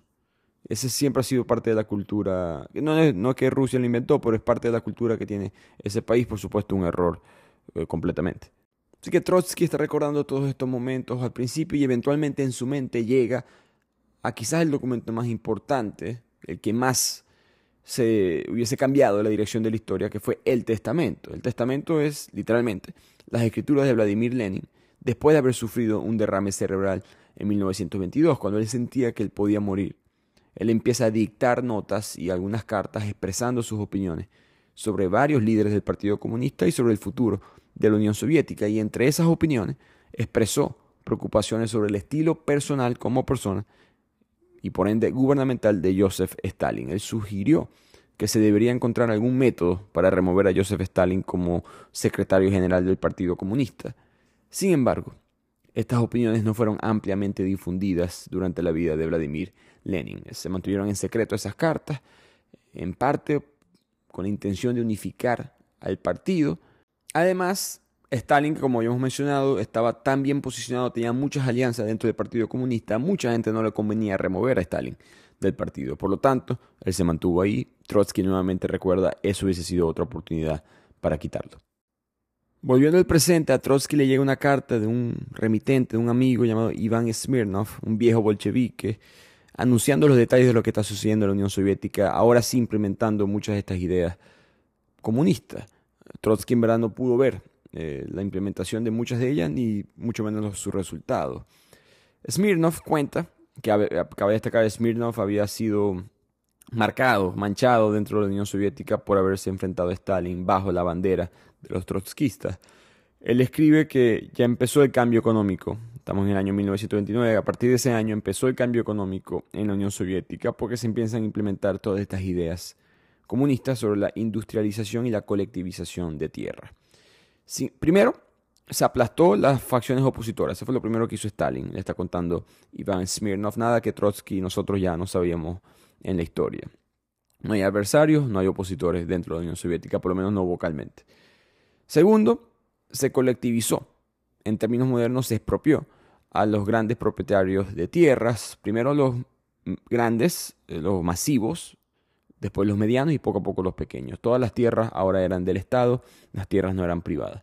Los del campo, las personas del campo que vieron amenazada su propia riqueza, o mejor dicho, pequeña riqueza para muchos, optaron, no todos, pero varios, optaron por una especie de sabotaje silencioso. Orgía de sacrificios de animales. En el Museo de Terror en Budapest em, hay una frase que me recuerdo que decía, si me van a quitar todo, ni es tuyo ni es mío. Una sensación de que si el gobierno me va a quitar mi casa, mis tierras, mis propiedades, entonces bueno, que me la quiten, pero aquí no va a haber nada. Era la reacción de muchas personas dentro de la Unión Soviética. Entonces el gobierno que de por sí le tocaba hacer esto, ahora le toca en, una cantidad quizás que ellos no esperaban, producir y fracasaron. Trasladaron sus recursos a Siberia desde las granjas de Ucrania, porque sabían que en esas granjas no podían trabajar. En Siberia, el plan del gobierno era extraer la riqueza de esos campesinos, de esos campos que antes no producían. En otras palabras, transferir la producción agronómica del país de una región a otra como parte de esta política estatal, las autoridades soviéticas empezaron a confiscar granos, alimentos de Ucrania para exportarlos a Siberia y financiar distintos proyectos industriales donde todo iba a ser colectivizado, solamente el gobierno trabaja estas tierras, son tierras públicas en ese sentido. El resultado, por supuesto, como todos ya no lo sabemos, fue predecible para nosotros, en el momento ellos no se lo esperaban, una hambruna eh, que asoló al país, específicamente Ucrania, en 1930, sin fin a la vista. La famosa hambruna de Holodomor. Murieron, se estima, 5 millones de personas, nadie sabe exactamente cuánto. Stalin y la Unión Soviética por mucho tiempo lo negó. Ellos negaron que eso había sucedido, que la gente se estaba muriendo de hambre. Dentro de la Unión Soviética eso era imposible. Hasta profesores eh, de universidades occidentales que creían en este ideal no admitían lo que estaba sucediendo, porque en parte la propaganda de Stalin internacionalmente siempre fue muy buena. Y aquí empieza, digamos que esa, más, esa hambruna de Holodomor es una de las principales, eh, principales puntos de fracaso de esta política de colectivización dentro de la Unión Soviética. Y en parte esta propaganda funcionaba muy bien porque Stalin siempre protegía a las ciudades importantes de la Unión Soviética, las ciudades que tienen quizás los más turistas, la mayor metrópolis, el mayor centro económico, financiero, político, esos centros siempre, dinero para ellos primero, después otras regiones de la Unión Soviética. Por lo tanto, no se veía distribuida la, pobreza o el hambre igual en la Unión Soviética y muchos de estos occidentales que eran socialistas o comunistas eh, de pensamiento o ya, registrados en algún partido, iban, viajaban, era común que occidentales viajaran a la Unión Soviética para ver si era verdad que la Unión Soviética estaba alcanzando esta utopia que ya Stalin había declarado. Por lo tanto, Stalin le convenía que en Moscú, en San Petersburgo, estas ciudades estuvieran bien presentadas, si habían indigentes en las calles, eran mandados a algún campo de trabajo, era importante no mostrar pobreza. Por supuesto, eso no lo pudo hacer por siempre, pero por mucho tiempo esa propaganda se mantuvo así. No fue, hay que darle las gracias a este hombre, no fue hasta que Garrett Jones, un periodista inglés, viajó a la Unión Soviética y él entendía primitivamente este concepto de, bueno, las ciudades son una cosa, el campo es otra, y la Unión Soviética todavía es principalmente rural en distribución de la población. Vamos a ver cómo está la mayoría del partido. Vamos a ver cómo está la mayoría en el gobierno del partido de la mayoría, en teoría. Vamos al, al campo y ahí se da cuenta. Él viaja a Ucrania y ve cómo está, apuntes en sus notas de cómo él pasaba en tren y había gente tirada en el campo, simplemente esperando morir eh, del hambre. Él entrevista a muchas de las personas que estaban en Ucrania y se entera que esto sucede, esta hambruna, ocurre por las políticas de colectivización agrícolas, por la confiscación forzada de los alimentos, herramientas de campo, que ellos no podían ahora producir alimentos, que las tierras eh, habían sido, se habían sido dañadas al no trabajarlas, etcétera, etcétera. Y él muere misteriosamente dos años después de esto. 1935 es asesinado en circunstancias muy misteriosas, no se sabe exactamente por qué fue asesinado, pero se piensa que Stalin fue una de las personas que cobró factura. Pero si Gary Jones no viaja a Ucrania, quizás eh, la propaganda de Stalin dura por mucho más tiempo. Todas estas noticias de la Unión Soviética, Trotsky lo deprimen, pero de repente le viene una buena noticia que es que va a ser invitado a Dinamarca por unos estudiantes socialdemócratas a participar en una conferencia conmemorativa del decimoquinto aniversario de la Revolución de Octubre. Una gran oportunidad para él dar su voz, una gran oportunidad para su familia, de hasta cierto punto regresar a Europa, Turquía, mitad Europa, mitad en Asia, una cultura mucho más oriental que europea.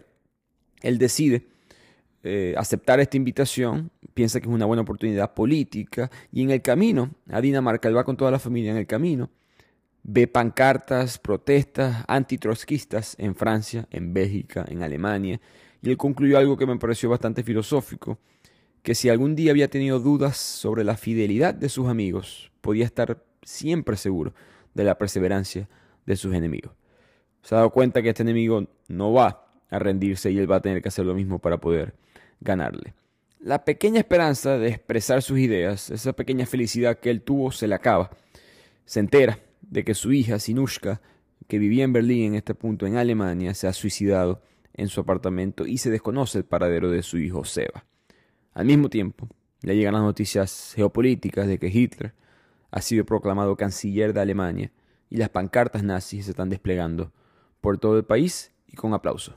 La esperanza de la revolución comunista en Alemania ha sido derrotada.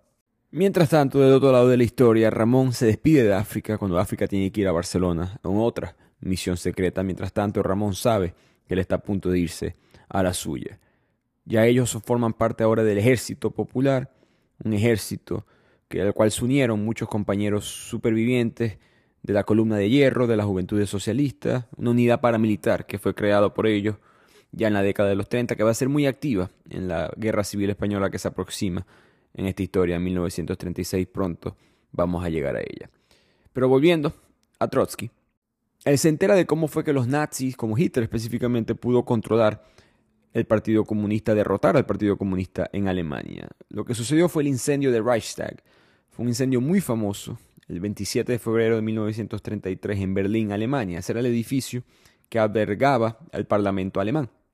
El incendio tuvo, por supuesto, muchas consecuencias políticas y se le culpó a un joven comunista neerlandés, se llamaba Marinus van der Lubbe.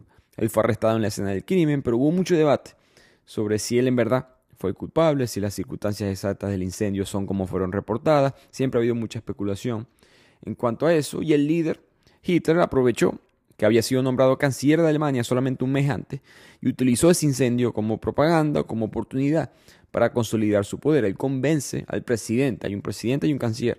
En este punto de Alemania, Hitler no tiene poder absoluto todavía, pero él convence al presidente de que emita un decreto del Reichstag un día después del incendio. En pleno pánico, cuando las cabezas no están frías todavía, él convence al presidente Paul von Hindenburg que suspenda los derechos civiles y otorgue poderes de emergencia al gobierno, porque estamos siendo atacados por los comunistas. En ese decreto se permiten, entre otras cosas, la represión de los comunistas, de otros sectores opositores políticos. Eso facilitó la consolidación del control nazi sobre el gobierno alemán. Poco después, un mes después, Hitler aprueba en el Parlamento la ley habilitante que le otorgaba a él el poder de aprobar leyes sin la necesidad de tener aprobación del Reichstag. En otras palabras, un canciller que puede pasar leyes sin que el Parlamento las tenga que aprobar y ahí empieza en verdad el ascenso del partido nazi al poder total en Alemania. Y del punto de vista personal de nuestro personaje de Trotsky, a él le dolía obviamente el que se radicó el bolchevismo en Alemania, pero también la prohibición del Bulletin Oppositie, que era una publicación de parte de la izquierda que criticaba a Joseph Stalin, criticaba a la Unión Soviética, y eso fue en Alemania confiscado. También otras obras de Trotsky fueron confiscadas en las librerías, en las bibliotecas, se quemaron públicamente en distintas, eh, distintos eventos, en distintas hogueras. Fue una clara señal de que había una especie de inquisición fascista que lo tenía él y a su grupo en la mira, en la lista de los enemigos. Él se molestó mucho con la Internacional Comunista por haber descaradamente declarado apoyo al Partido Comunista de Alemania, porque ellos fracasaron.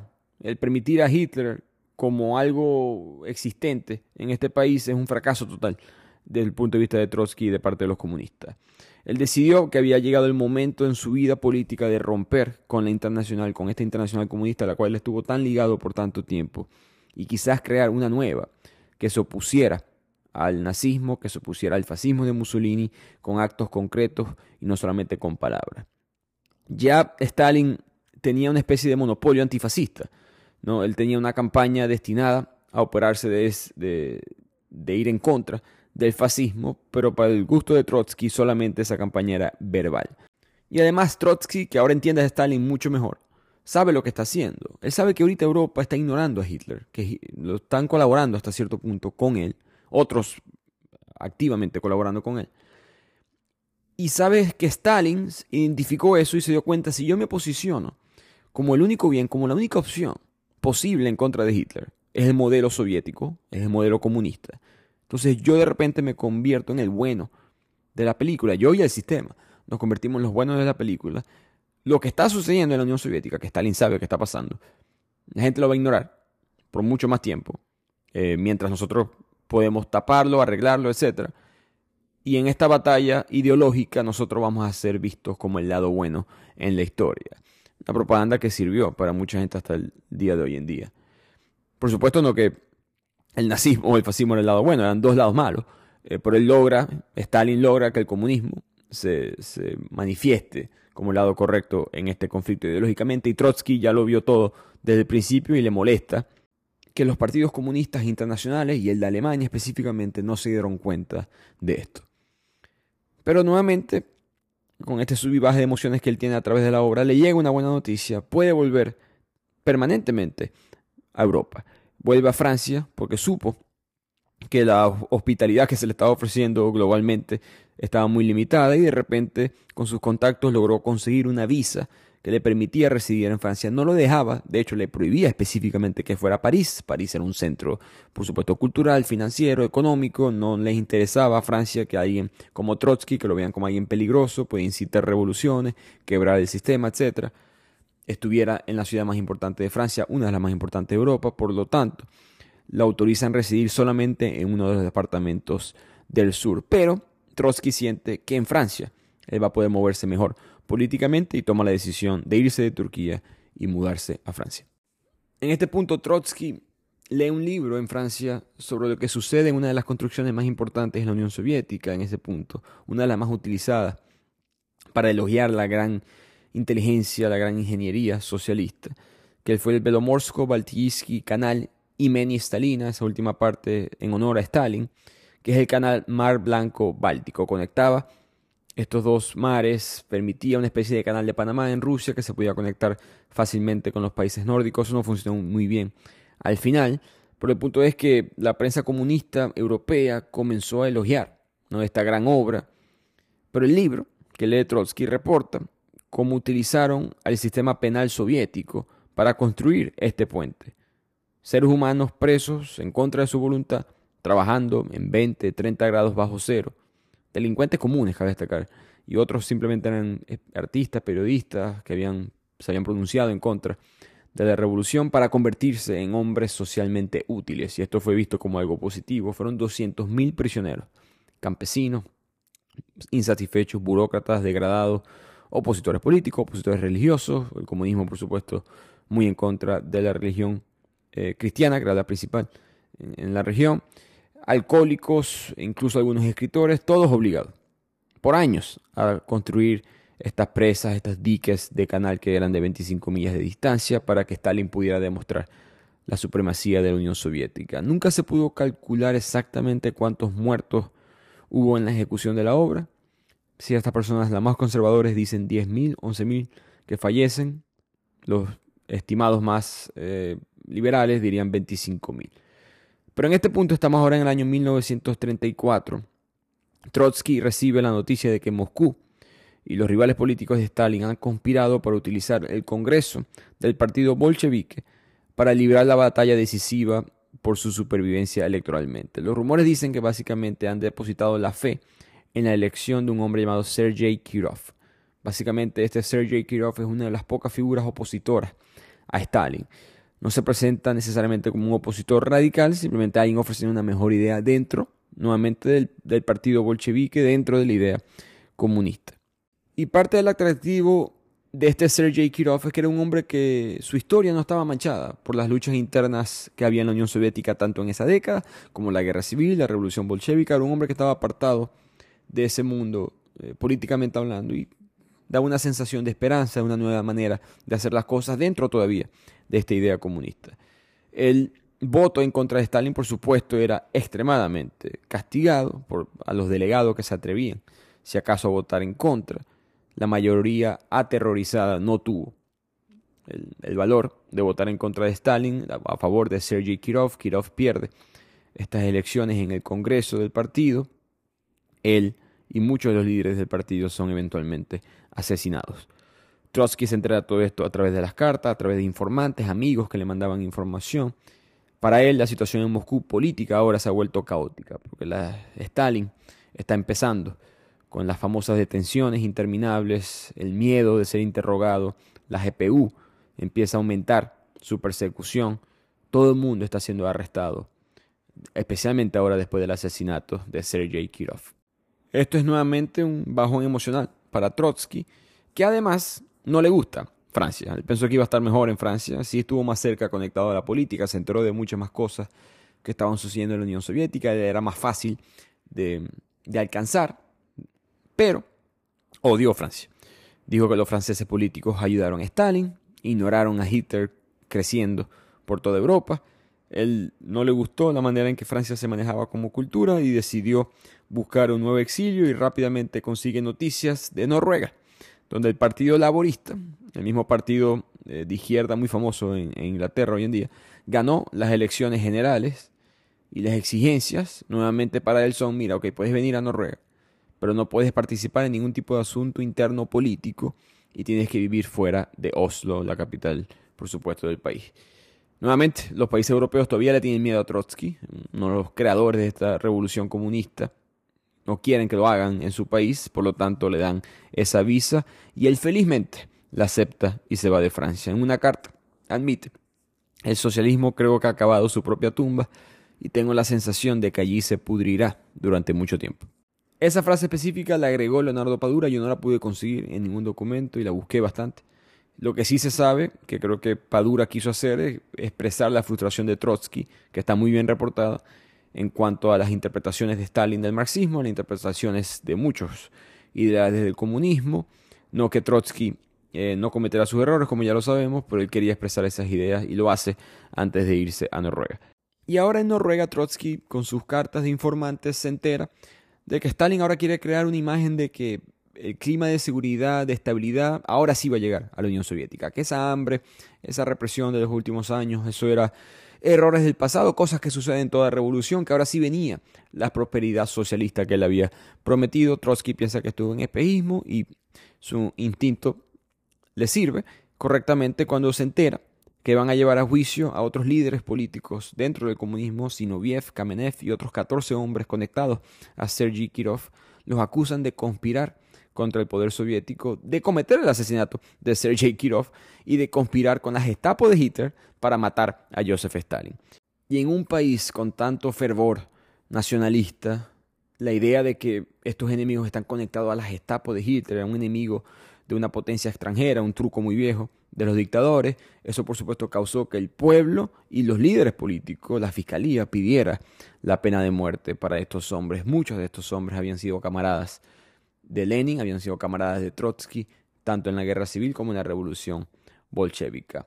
Trotsky siente que quizás eventualmente lo vayan a acusar a él de entregarle la Unión Soviética al Führer, a Hitler, de una u otra manera, que quizás el sistema está corrompido y que Stalin va a poder convencer, sin pruebas, porque no las tiene, de que Trotsky y estos otros 14 hombres están conectados a Hitler de una manera u otra.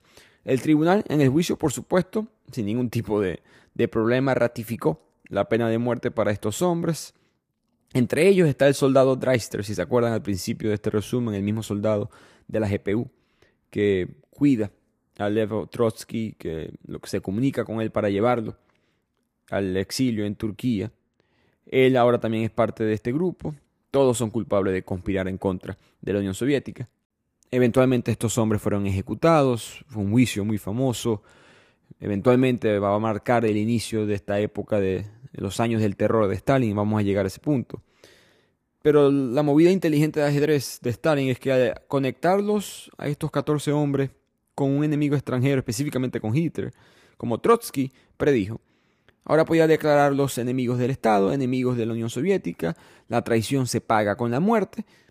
Era más fácil para Stalin eliminar a sus enemigos si podía conectarlos a, una potencia extranjera, al enemigo que es Adolf Hitler.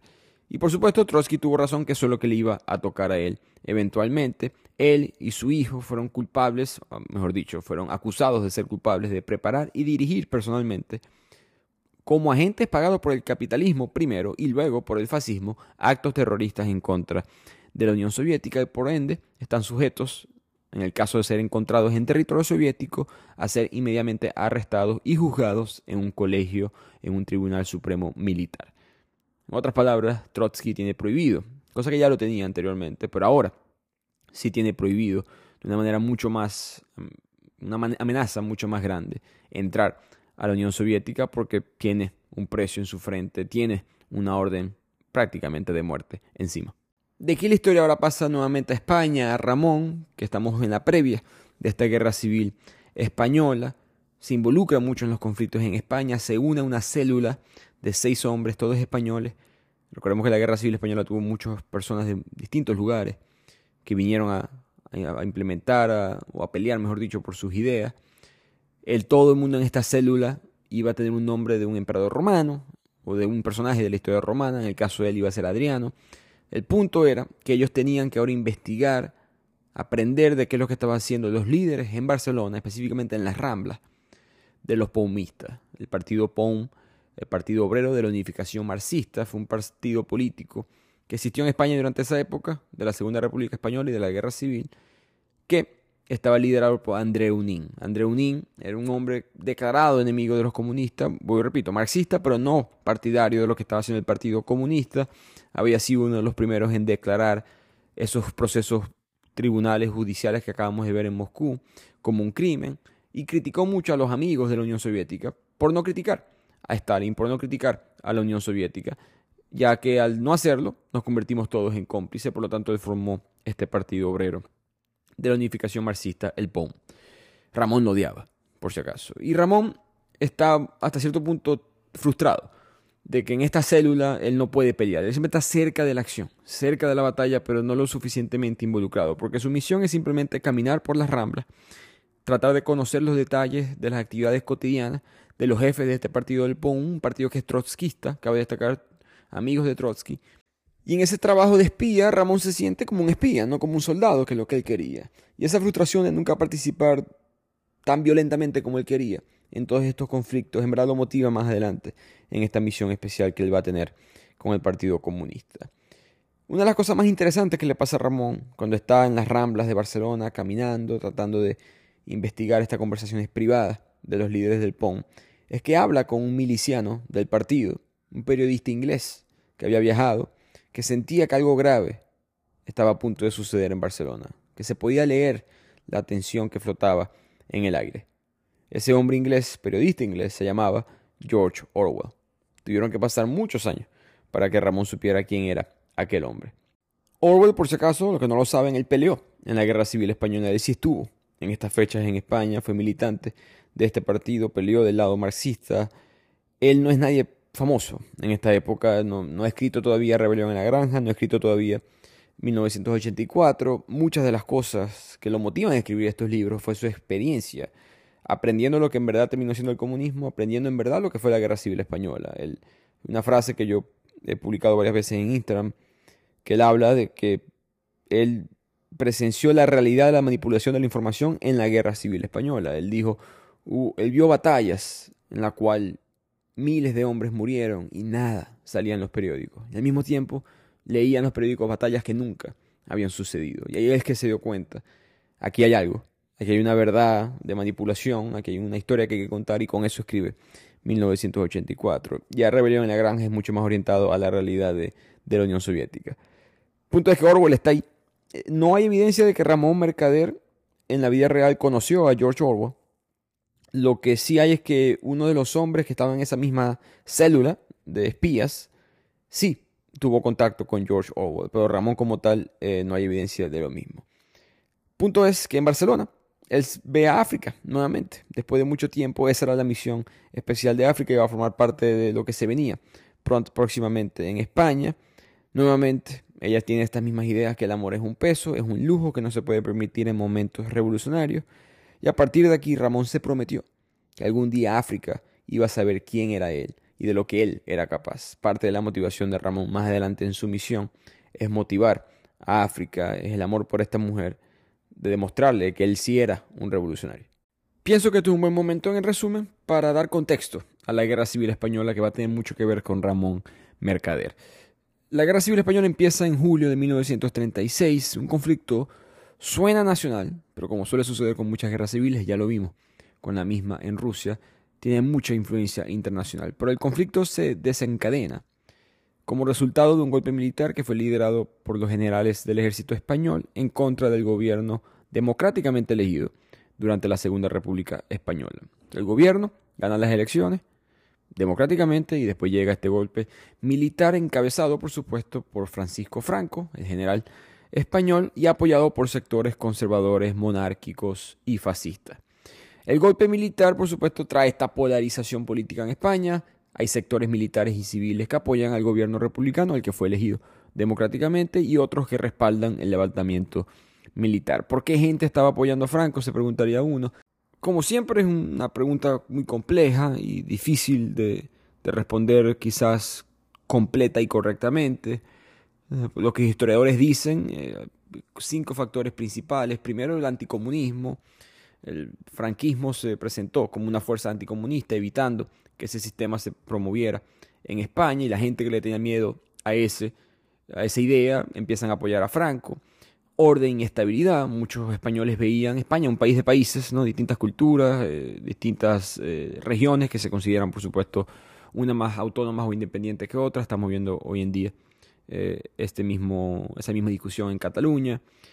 Muchas personas querían una unificación de España y Franco ofrecía eso de una u otra manera, apoyo de, sectores conservadores y religiosos, el mismo nacionalismo, sentimiento de nacionalización en España y el apoyo internacional de las potencias fascistas, con ya sea apoyo militar o logístico, gente que sí quería apoyar a la Alemania nazi o a la Italia fascista, también apoyan a Franco. Franco, con su represión, con su quizás experiencia militar, consigue ganar la guerra y en 1939 él declara la victoria y se establece un régimen dictatorial, no hay más elecciones en España, libres al menos, hasta la muerte de Franco en 1975 se estima que se murieron en la Guerra Civil Española en esos cuatro años 500.000 personas. Incluyó a varios grupos y facciones, no fue digamos tan simple como decir el Frente Popular, el republicano contra el nacionalista y el franquista. Del lado popular republicano habían fuerzas republicanas, antifascistas, progresistas, que apoyaban al gobierno democráticamente elegido. Habían socialistas, comunistas, anarquistas, milicias populares, todos resistiendo este golpe. Del lado nacionalista Está por supuesto Franco y su, digamos, su sector militar, pero también están los conservadores, los monárquicos, los fascistas y otros elementos de la derecha política. Parte de la clave por la cual Franco gana, consideran muchos historiadores, es que ese sector nacionalista, franquista, estaba mucho más, digamos, unida, cohesiva, que el lado del Frente Popular o el Frente Republicano. Habían demasiados subgrupos de la izquierda. El principal partido, que es el comunista, tiene sus problemas. Eh, ya, ya, hay distintos partidos marxistas que se están formando por su desacuerdo con el Partido Comunista. Esa división no permite una unión tanto política, ideológica y por ende militar en contra del franquismo. Por supuesto, la victoria franquista termina siendo totalmente opresiva, represiva, dictatorial en el pueblo español. Los latinos sabemos la cantidad de españoles que empiezan a llegar, una segunda ola, por decirlo así, de inmigración española, después del establecimiento del franquismo y después del crecimiento del fascismo y la Segunda Guerra Mundial.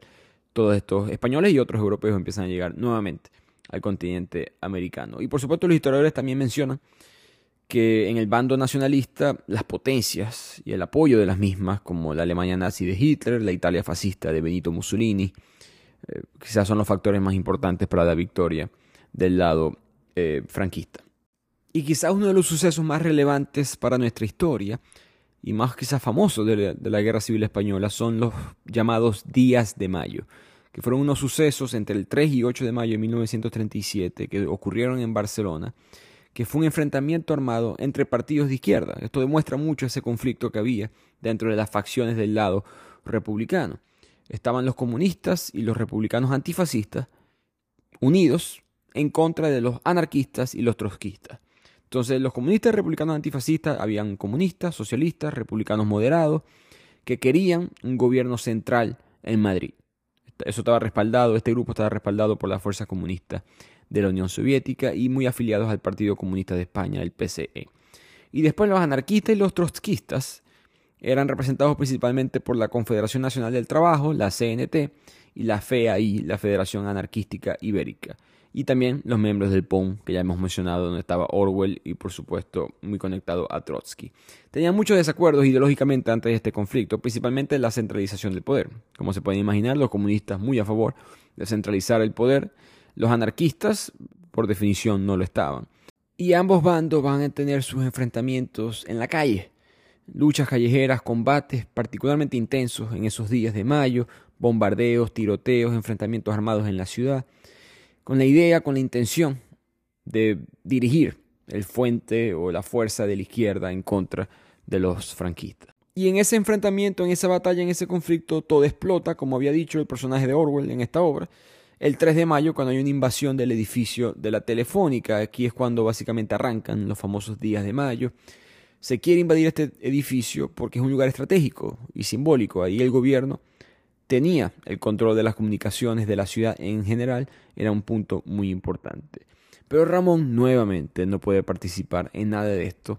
Le aparece Kotov, ese líder militante de inteligencia soviética a explicarle mucho de las cosas que está sucediendo. Kotov le explica que los trotskistas del PUM, los anarquistas, los libertarios, todas estas distintas facciones de la izquierda han ido demasiado lejos.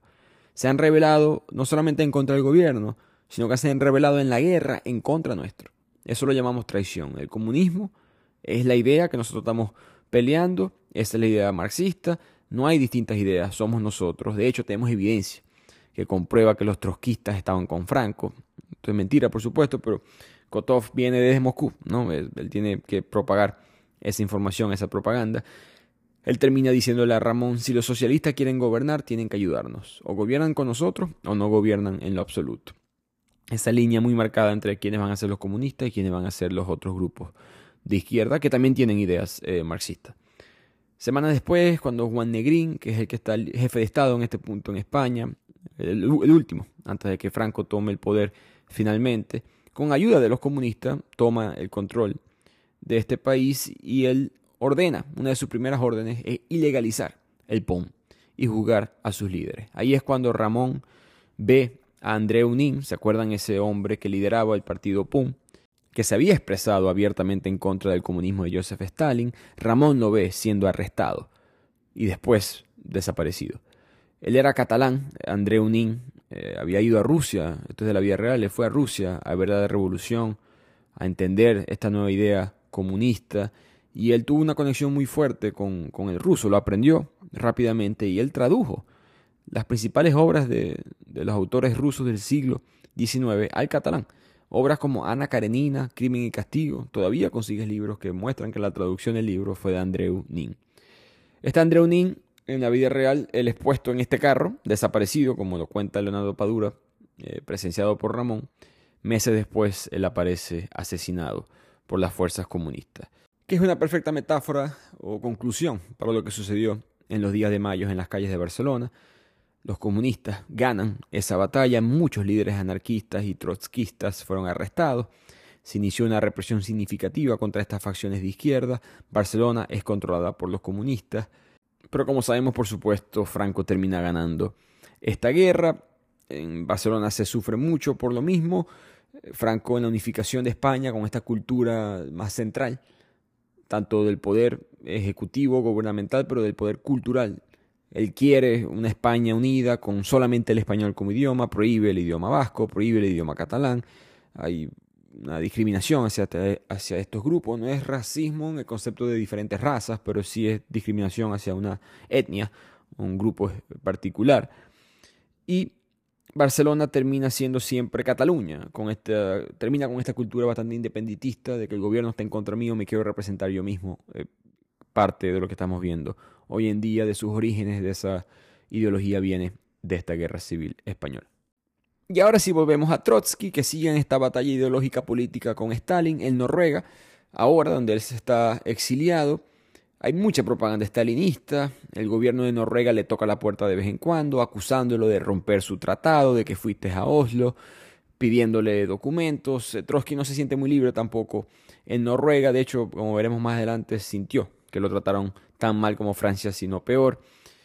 Pero al mismo tiempo, y esta frase me dio risa de Trotsky, él dice, ¿qué me van a hacer los comunistas noruegos? Primero, si Stalin me quiere matar, probablemente lo va a hacer. No, no, hay, no hay mucho que yo pueda hacer contra ese poder. Si no lo ha hecho, porque por alguna razón tendrá política que no es el momento para hacerlo, no le conviene. Segundo, ¿qué va a hacer Noruega como gobierno? ¿Me va a deportar? ¿A dónde? Si nadie me quiere. Entonces Trotsky en ese digamos, esa mentalidad se siente en calma, en paz dentro de Noruega y empieza a escribir una carta pidiéndole al pueblo ruso, a su, pueblo, el mismo que él liberó en su mente en la revolución de octubre del 17, una revolución dentro de la Unión Soviética, que tumben, en otras palabras, a Joseph Stalin. Y hay que pensar mucho en la ironía de todo esto, ¿no? Nunca en la mente del más creativo e inteligente marxista se pensó eh, que el proletario tenía que rebelarse en contra del Estado. Así como el burgués había creado sus distintas formas de gobierno y de control para oprimir al pueblo, el gobierno de los trabajadores, el gobierno de los obreros terminó haciendo lo mismo. En la carta, Trotsky expresa que su gran miedo es que las futuras generaciones van a decir que el sueño más grande, el de la mayoría de la humanidad de la igualdad, se convirtió en la pesadilla de la mayoría. La cosa eventualmente se le complica a Trotsky en Noruega, lo siguen limitando políticamente, periódicos pro-comunismo, pro-nazi lo odian, muchos grupos en contra de él dentro del país, el gobierno acepta los juicios de Joseph Stalin, esos mismos juicios, donde asesinaron a muchos líderes comunistas como algo legítimo, él sigue buscando otro país, siente que no puede seguir estando en Noruega y de repente, de la nada, un nuevo continente, ni siquiera Europa, un país latinoamericano, lo acepta. Él se va a mudar ahora a México. El presidente de la época, Lázaro Cárdenas, le brindó asilo a su familia. Lázaro era un socialista, simpatizante. Apenas él comunicó esto al gobierno noruego, Noruega eh, sabía que tenía un problema. Trotsky era un problema para el gobierno de Noruega. Así que apenas reciben esa llamada del presidente de Lázaro Cárdenas, de una vez le dicen a Trotsky la información y lo sacan lo más rápido posible del país. Se despide, ya lleva nueve años de exilio en Europa. Él es un judío, cabe destacar además, así que era un peligro para él quizás estar en Europa justo antes de empezar la Segunda Guerra Mundial. Él escribe una carta en la cual él dice, estoy tan golpeado como creen ellos que yo estoy. Aún puedo respirar, pero todavía no he sido derrotado. Así que mientras Trotsky se muda a México, Ramón se va a mudar a la Unión Soviética. Deja atrás la guerra civil española porque Kotov, ese mismo oficial de siempre de inteligencia, le entregó su nuevo pasaporte soviético, su nuevo nombre ahora va a ser Roman Pavlovich Lopov, Tanto Kotov como Ramón se van a cambiar el nombre múltiples veces como espías en esta historia, seguiremos llamándolos Ramón y Kotov. Pero a Ramón le informan en la Unión Soviética cuál va a ser su misión, cuál es esta supuesta misión secreta que ya hasta Ramón está dudando de que existía, y al fin le avisan, la misión es asesinar a León Trotsky. Ramón, que no le faltaban ganas de matar a Trotsky, ya la propaganda de Stalin que hemos hablado en todo este resumen, de que Trotsky es un enemigo, todo esto, por él aún así se, siente curioso. No de por qué matar a Trotsky, eso le parece obvio, sino segundo, por qué yo, por qué un español. ¿Por qué no ustedes? ¿No? Tantas maneras que tiene Stalin, ¿por qué reclutarán a un soldado de la guerra civil española, partidario del comunismo, y no simplemente utilizar la inteligencia interna? Y Kotov le explica que, uno, bueno, hablas español y Trotsky se está mudando a México. Dos, te creo capaz. Tres, los españoles son esporádicos, descuidados, no son buenos agentes secretos históricamente, dice Kotov, pero son muy fanáticos, son muy ideológicos en política. Y para hacer esto, se necesita alguien un poquito religioso en ese aspecto, eh, muy apasionado por la política. En el, propósito, mejor dicho, de Ramón en la Unión Soviética es tener un entrenamiento. El mismo Kotov se lo va a dar en, muy apartado de la civilización, en un lugar secreto, ni, ni el mismo Ramón sabe dónde se encuentra lo entrenan sobre la historia bolchevique, sobre la historia de la política internacional de la Unión Soviética, sobre el marxismo-leninismo, psicología rusa, sobrevivencia, técnicas de interrogación, combate mano a mano, paracaídas, disparar, de todo. Imagínense una película de James Bond, eso exactamente por lo que Ramón pasa. Psicológicamente le enseñan, esto va a ser tu nueva identidad en el sentido que es tu única identidad. Ya no eres español, ya no eres Ramón, ni pienses ni hables en ese idioma Vas a pensar ahora en francés, vas a hablar solamente en francés porque tu nueva identidad va a ser un hombre llamado Jacques Monard, un hombre de Bélgica. Y a partir de ahí Ramón se cambia, digamos, psicológicamente él cambia. Como persona su única meta o objetivo en la vida es asesinar a Lev Trotsky con esta identidad de Jacques Monard. Como recompensa, después de terminar todo este entrenamiento durante varios meses, él ya es una máquina de matar tanto física como mental, él le da un tour por Moscú. Ramón, como comunista apasionado que era, idolatraba todo este, este concepto del Kremlin, la Plaza Roja, el Lubyanka, eh, que es la sede de la KGB. Yo visité ese edificio, por cierto, eh, hasta, hasta en el tour nos explican que hay gente que hasta lo evita, hasta el sol de hoy en día, por la cantidad de personas inocentes que entraron a ese edificio y nunca eh, salieron el Hotel Moscú, hay muchas distintas, eh, digamos, catedrales importantes del comunismo que él quería visitar, y es como su paseo por Disney, por decirlo así. Pero ahora Kotov sienta a Ramón, después de premiarlo con este tour por, por Moscú, y le explica cómo van a ser las cosas a partir de ahora. Primero que el asesinato tiene que verse como si fue alguien actuando solo. No puede verse como la Unión Soviética buscando asesinar a Lev Trotsky, en parte por eso que le están dando esta identidad de un hombre belga con este idioma francés y además eligiendo a un español. Stalin ha dicho que si esto fracasa, a ti te van a matar. Así que obviamente no hay margen de error en esta misión. Y segundo, este es un momento crucial de la historia porque la guerra viene. Y Ramón pregunta, ¿Cuál guerra? Y Kotov le dice la segunda, refiriéndose por supuesto a la Segunda Guerra Mundial. Estamos en este punto en, la obra, en el año 1937. Faltan dos años para que empiece la Segunda Guerra Mundial, que empieza oficialmente con la invasión alemana a Polonia, el 1 de septiembre del 39. Volviendo a Kotov, Kotov le dice, Ramón, esto es, no te tengo que explicar que esto es ultra secreto, solamente hay cuatro personas en el mundo que saben que tú existes. Joseph Stalin, Beria, que es el jefe de seguridad de la Unión Soviética, un personaje famoso de esta época, el operativo líder en México, esta persona que está en México preparando ciertas cosas para cuando tú vayas allá a asesinar a Trotsky y yo. Más nadie sabe de esto, solamente nosotros cuatro sabemos de Jacques Monard, solamente sabemos cuál es tu misión, más nadie dentro de la misma Unión Soviética de Inteligencia sabe de esto. De aquí tanto Kotov como Ramón viajan a Francia por cuestiones de la misión están en un café en París, abren el periódico y ven la noticia en primera plana. Muere en París Lev Sedov, hijo de Lev Trotsky. Aparentemente fue causado por una complicación de apendicitis que terminó en una peritonitis y por eso muere. El hijo de Trotsky, Ramón mira el titular, mira los ojos a Kotov y le pregunta, ¿fuimos nosotros? Y Kotov le responde, sería extraño si no lo fuéramos. Esto es una muerte, un suceso de la vida real. El hijo de Trotsky, Lev Sedov, murió en esta operación. Mucha gente piensa que fue envenenado porque él era un activista político. Trotsky lo utilizaba, no de mala manera, pero lo utilizaba políticamente porque su hijo también era un revolucionario, con muchas más libertades que el mismo Trotsky. Trotsky es perseguido, limitado políticamente. Su hijo no, su hijo sí puede estar en ciertas partes de Europa, sí puede estar en las grandes capitales. Promovía las ideas anti-estalinistas, promovía la idea de que seguía conectándose con Stalin iba a ser negativo para la imagen a futuro de la Unión Soviética, del comunismo. Así que él era un enemigo del Estado y como ya se sabe, Stalin eliminaba ese tipo de problemas.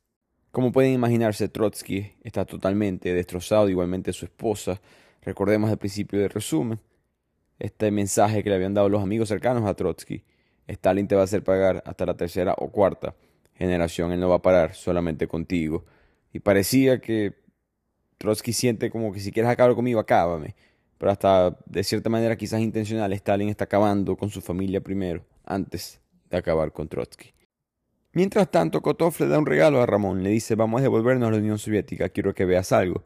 Y que vamos a ver la persecución de Stalin a todos estos miembros de la clase política y militar de la Unión Soviética. Él continúa buscando disidentes, buscando personas que se le pudieran voltear eventualmente en esta paranoia que tiene Joseph Stalin.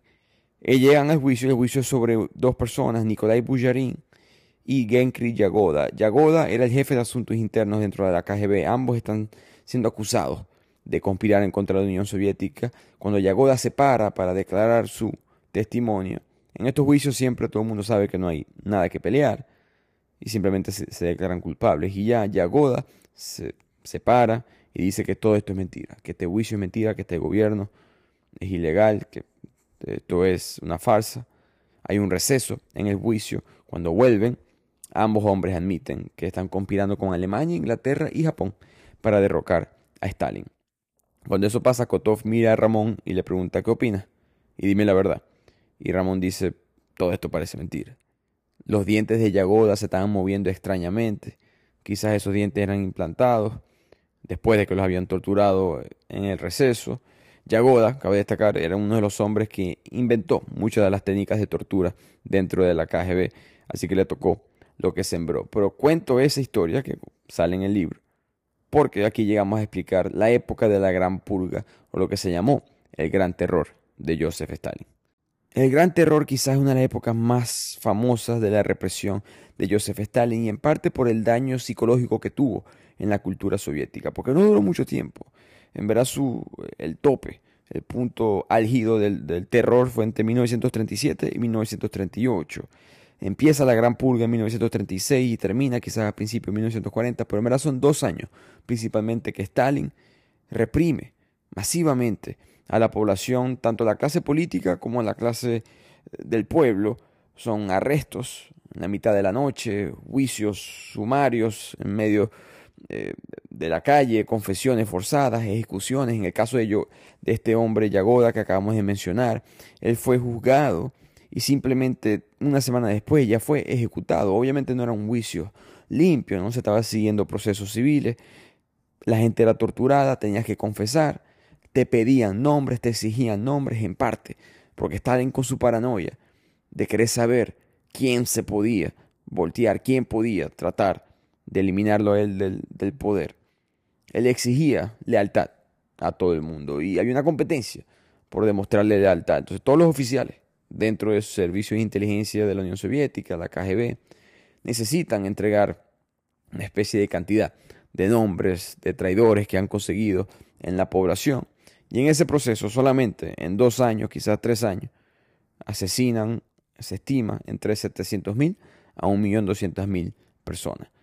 Es difícil saber el número, fue tan rápido y tan, digamos, eh, misterioso, tan escondido, y los reportes oficiales de la Unión Soviética del Kremlin son muy difíciles de, confiar, pero eso es lo que los historiadores argumentan. Más de un millón de personas fueron asesinadas en esta época del gran terror de Joseph Stalin y crea esta cultura de, de acusar a tus amigos, de acusar a tus familiares, de buscar en la sociedad cualquier persona que se desvió ligeramente de la línea revolucionaria, ya sea que leyeron un libro que era occidental, ya sea que no estaban cantando el himno con tanta intensidad, que no tienen una bandera, que no tienen un símbolo en su casa, que de repente estaban hablando con personas extrañas, vestidas diferentes, lo que sea, que tú pudieras demostrar lealtad al Estado, te ayudaba a ti a no caer en esa purga y, y era mejor acusar a alguien más que te acusaran a ti el museo que yo he mencionado en este podcast que visité en Hungría, en Budapest, en honor a los caídos, a los muertos del comunismo,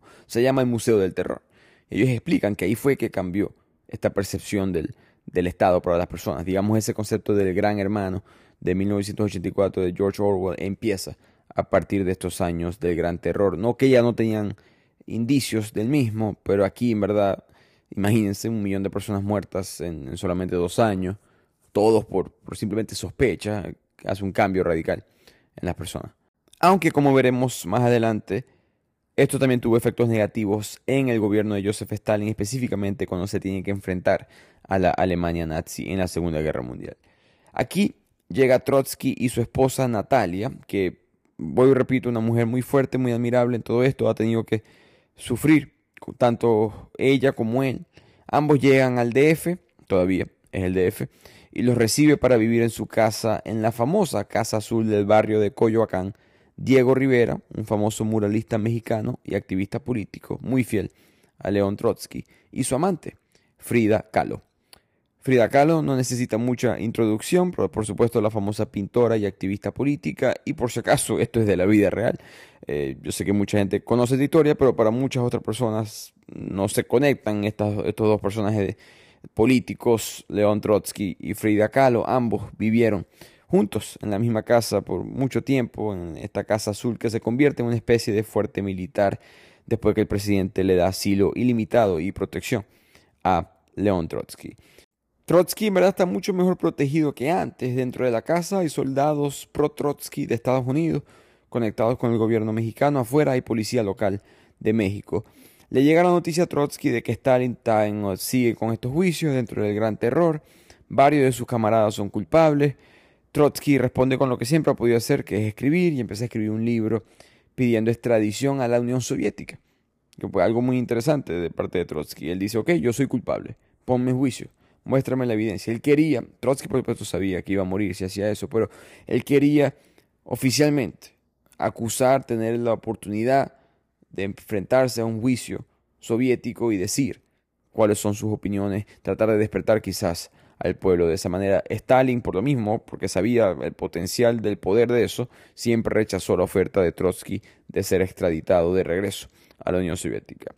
Al mismo tiempo le llegan buenas noticias. Sergei, uno de sus hijos, que durante todo este tiempo él no estaba seguro si estaba vivo o no, lo consiguieron vivo. Había sido torturado por información, pero nunca quebró. Así que por lo menos en todas estas pérdidas que él ha tenido, tiene una especie de resurgimiento emocional al saber que uno de los suyos continúa vivo. Y Trotsky se siente rejuvenecido en México. En México se aleja de Europa, de los conflictos de estos dos hombres, Hitler y Stalin, que están a punto de destruir al continente, mejor dicho, ya empezaron a hacerlo, y de repente ahora vive en una casa muy colorida, de dos artistas que forman parte de la élite sociopolítica del país, tiene protección militar o policial, tiene seguidores, ve pancartas que dicen bienvenido a México Trotsky, otras pancartas que dicen vete de México Trotsky. Él siempre, él sabe que va a tener gente en contra para donde sea que vaya, pero se sentía más bienvenido en México que en cualquier otro lugar. Sin mencionar que está con, no, voy y repito, con Diego Rivera y Frida Kahlo que le da un toque de, de caché a la experiencia. Y en esa experiencia, él termina en esta casa azul teniendo sexo con Frida Kahlo. Trotsky, después de tantas batallas, ahora le toca quizás una más difícil, que es buscar la reconciliación con su esposa.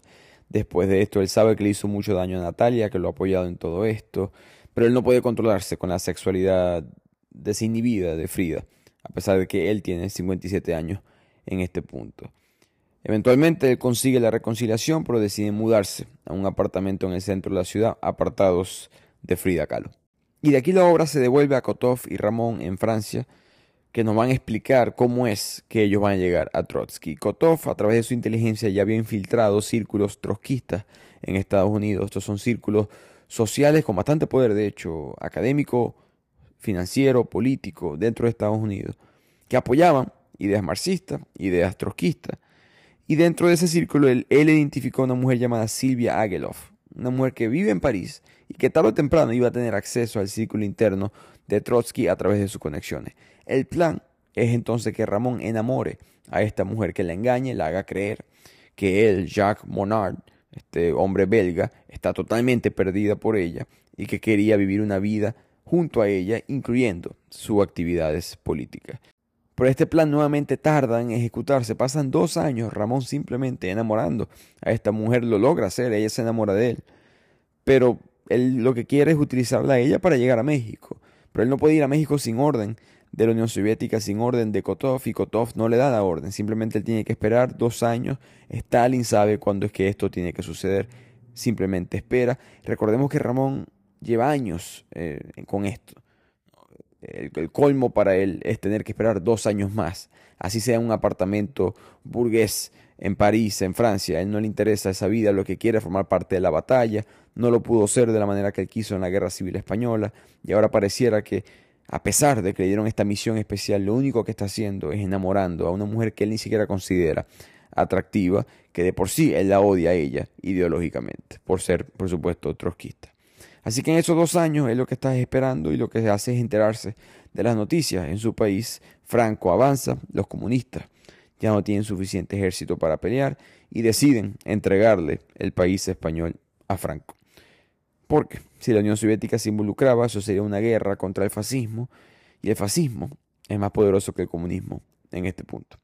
Así que en secreto, Stalin deja morir la causa en España. Mientras tanto, en México, Trotsky se entera de que Stalin ha declarado culpable en estos juicios del gran terror, de la gran purga, a unos comunistas y comunistas judíos generales dentro del ejército soviético, Yakir, Eiderman y Feldman, son declarados culpables por conspirar por derrocar a Stalin por ser enemigo del Estado y conspirar específicamente con la ayuda de Adolf Hitler. Y aquí Trotsky dice, no puede ser que la gente se crea este show, no puede ser que la gente en verdad piense que generales judíos están conspirando con Hitler para eliminar a Joseph Stalin. Tienen que darse cuenta con esto que esto es mentira. Y en ese debate interno que tiene Trotsky, él se da cuenta qué es lo que está haciendo en verdad Joseph Stalin. Stalin está dando un paso más en acercar el concepto de Hitler como enemigo, uno, pero dos, él está tratando de crear una guerra no contra la oposición, sino contra la historia. Mientras que quedara un bolchevique con memoria del pasado, con los ideales correctos de la revolución, Stalin iba a continuar. Porque para poder eliminar y borrar la historia, él tenía que matar a todos los que conocían a Lenin, a todos los que conocían a Trotsky y por supuesto a todos los que conocían a Stalin. Porque Lenin y Trotsky son imágenes de la revolución. Él cambia eso. Yo soy la imagen de la revolución. Pero la revolución tiene que ser positiva. Así que yo tengo que borrar mis errores también.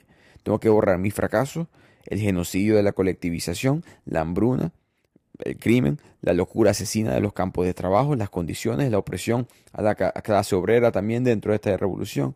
Por lo tanto, él tiene que silenciar las personas conectadas a su propio fracaso. Y por eso que esta purga se está dando, lo logra, controlando los tres puntos más importantes del gobierno soviético desde el punto de vista de Trotsky, la seguridad interior, el ejército y la propaganda. Ni Trotsky se lo creía que este hombre insignificante de Georgia logró hacer esto. Volvemos ahora en la historia nuevamente a Ramón Caridad. Su madre va a ser parte de la operación. Recordemos que ella era cercana a Kotov. Ella va a ir a México a organizar ciertas de las cosas que ellos tienen que hacer antes de que Ramón pueda ir a este país. El plan era encontrar un grupo de militantes mexicanos dispuestos a llevar un ataque armado en contra de la casa de Trotsky. El punto era que fueran mexicanos para que pareciera que tenía que ver con algún tipo de infiltrados en la policía o alguna disputa local, y así preparar una campaña masiva de rechazo a la presencia de Trotsky en México. Mientras tanto, en Estados Unidos, los colegas de Kotov ya habían infiltrado nuevamente a estas filas trotskistas y poco a poco conectando mejor a Silvia y a Ramón con Trotsky. La misma caridad que sabe que bueno, los chances de que mi hijo pueda matar a Trotsky y salir vivo son muy bajos, empieza a dudar un poco, una mujer que duda muy, muy pocas veces en esta hora por lo fuerte que es como comunista. Pero ella le pregunta a Kotov, ¿por qué no lo puede envenenar el cocinero? Y ya está. Y Kotov responde que Stalin quiere algo contundente, un castigo ejemplar para este traidor. Así que Kotov, Ramón y Caridad continúan trabajando en esta misión y de repente llega la noticia del año. La Unión Soviética y los nazis firmaron un pacto. Esto es antes de que empiece la Segunda Guerra Mundial. Era un pacto de amistad, un pacto de no agresión. ¿Qué demonios se está pasando? decían todos los comunistas del mundo. El camarada Stalin había hecho un pacto con el demonio, un pacto con Hitler, que era algo que había predicho Trotsky, cada vez destacar en su momento. Ramón quedó en shock.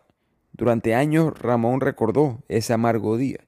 ¿Cómo va a ser que el nuestro, el líder del comunismo, va a negociar, va a doblegarse ante el fascismo? Nuestro enemigo cantado. El engaño fue tan doloroso para estos comunistas que varios de los comunistas españoles que estaban encarcelados en las prisiones de Franco se suicidaron por la vergüenza, por la desilusión, al conocer ese acuerdo. Ellos habían peleado, ellos habían arriesgado la vida por esta ideología en contra, entre otras cosas, en contra del fascismo. Y de repente nuestro líder, nuestro ídolo, va a darle la mano a Hitler.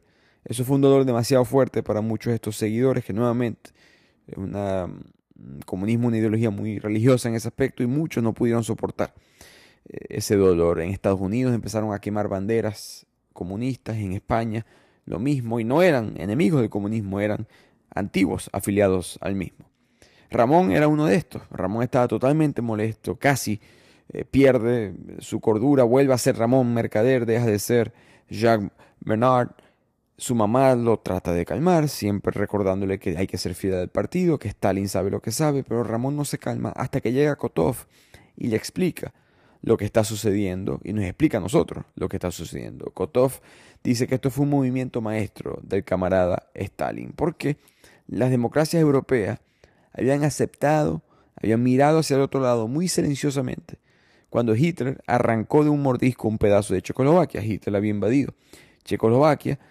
Entonces, si Hitler pudo hacer eso sin que nadie protegiera a Checoslovaquia, ¿cómo pretenden que Stalin no proteja a la Unión Soviética? Stalin suena fuerte, pero le tiene miedo a Hitler, pero solamente por hoy. Porque Stalin, el camarada Stalin, necesita tiempo para reconstruir el ejército rojo nos explica Kotov. Recordemos el gran terror, la purga entre los espías, los traidores, los renegados, las torturas, las confesiones, los juicios. Hemos asesinado a 36.000 oficiales del ejército, 36.000 oficiales y 4.000 de la marina. 13 de los 15 principales comandantes de las tropas del país ejecutados también. ¿Cómo peleamos contra la máquina del ejército alemán que eh, por ahora no, no ha invadido a Polonia, no ha empezado la Segunda Guerra Mundial, pero se sabe que viene. Stalin no puede permitir que Alemania invada a Polonia y se acerque a la frontera soviética, así que tiene que hacer un pacto con Alemania. Ya claro, este pacto le permitía a la Unión Soviética control del este de Polonia, la Alemania nazi, el resto del país. Eso evitaba que Hitler se acercara geográficamente a la Unión Soviética, porque si Hitler podía invadir por completo Polonia, desde Polonia, los fascistas iban a tener acceso rápidamente a Kiev, en Ucrania, Minsk, en Bielorrusia, Leningrado, por supuesto, en Rusia. Por lo tanto, era mejor firmar el pacto, mantenerlo a cierta distancia. El papel, al final de cuentas, explica Kotov, no significa nada. No significa que nosotros, los soviéticos, no vamos a pelear contra el fascismo. Simplemente es que no lo podemos hacer ahorita porque perdemos si lo hacemos ahorita. Al mismo tiempo tampoco significa que Hitler no vaya a invadir. Eventualmente, por supuesto, lo hizo. En esa famosa fecha del 1 de septiembre de 1939, cuando Alemania invade a Polonia, arranca la Segunda Guerra Mundial y se le da la orden, al mismo tiempo en esta obra, a Ramón de irse a México finalmente. Va a empezar esta misión. Mientras tanto, en la Unión Soviética la cacería de brujas no para. Ahora le toca a Rudolf Clement, el líder de la Cuarta Internacional, el cuarto líder en dos años que es asesinado de este movimiento. La policía secreta de Stalin no tiene fronteras, lo asesinan en París. En el caso de Rudolf Clement le consiguieron el cuerpo, pero la cabeza nunca se la consiguieron. Ahora, esta historia entre Stalin y Hitler, el pacto, esto es contado de la manera, o sea, la estoy contando, mejor dicho, de la manera en que Leonardo Paduro lo cuenta en la obra, para conectarlo todo con Trotsky y Ramón. En la vida real es importante recordar que hay muchos, muchos reportes, mucha evidencia de que Stalin en verdad sí confiaba, respetaba, hasta cierto punto quizás admiraba a Hitler, porque veía, por supuesto, uno, otro hombre con el mismo desprecio hacia la humanidad, que no le costaba, no le temblaba la mano en el momento de tomar decisiones fuertes, por llamarlas así. Y tercero, y segundo, perdón, era otro gran líder europeo, era otra gran potencia que se estaba armando y él sentía que tanto él como yo podíamos dominar Europa sin molestarnos entre nosotros. Él, verdad, creía en este pacto, lo que muchas personas en verdad reportan a través de la historia.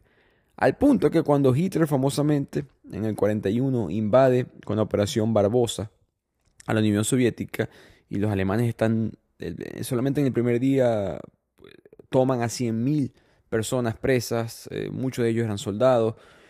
Stalin no se lo cree, no entiende cómo Hitler rompió el pacto. Stalin lanza a su ejército en contra de la Alemania nazi, pierde batalla tras batalla tras batalla tras batalla, los nazis siguen avanzando. Em, famosamente, por supuesto, los nazis pierden ya después en el invierno, se le acaban los, suministros. Eh, pero el punto es que Stalin llegó a ir a su, casa de retiro, ¿no? él tenía una casa de verano y se quedó ahí por semanas, deprimido por todos los, reportes que hay, solo que se demuestra que él estaba en una depresión.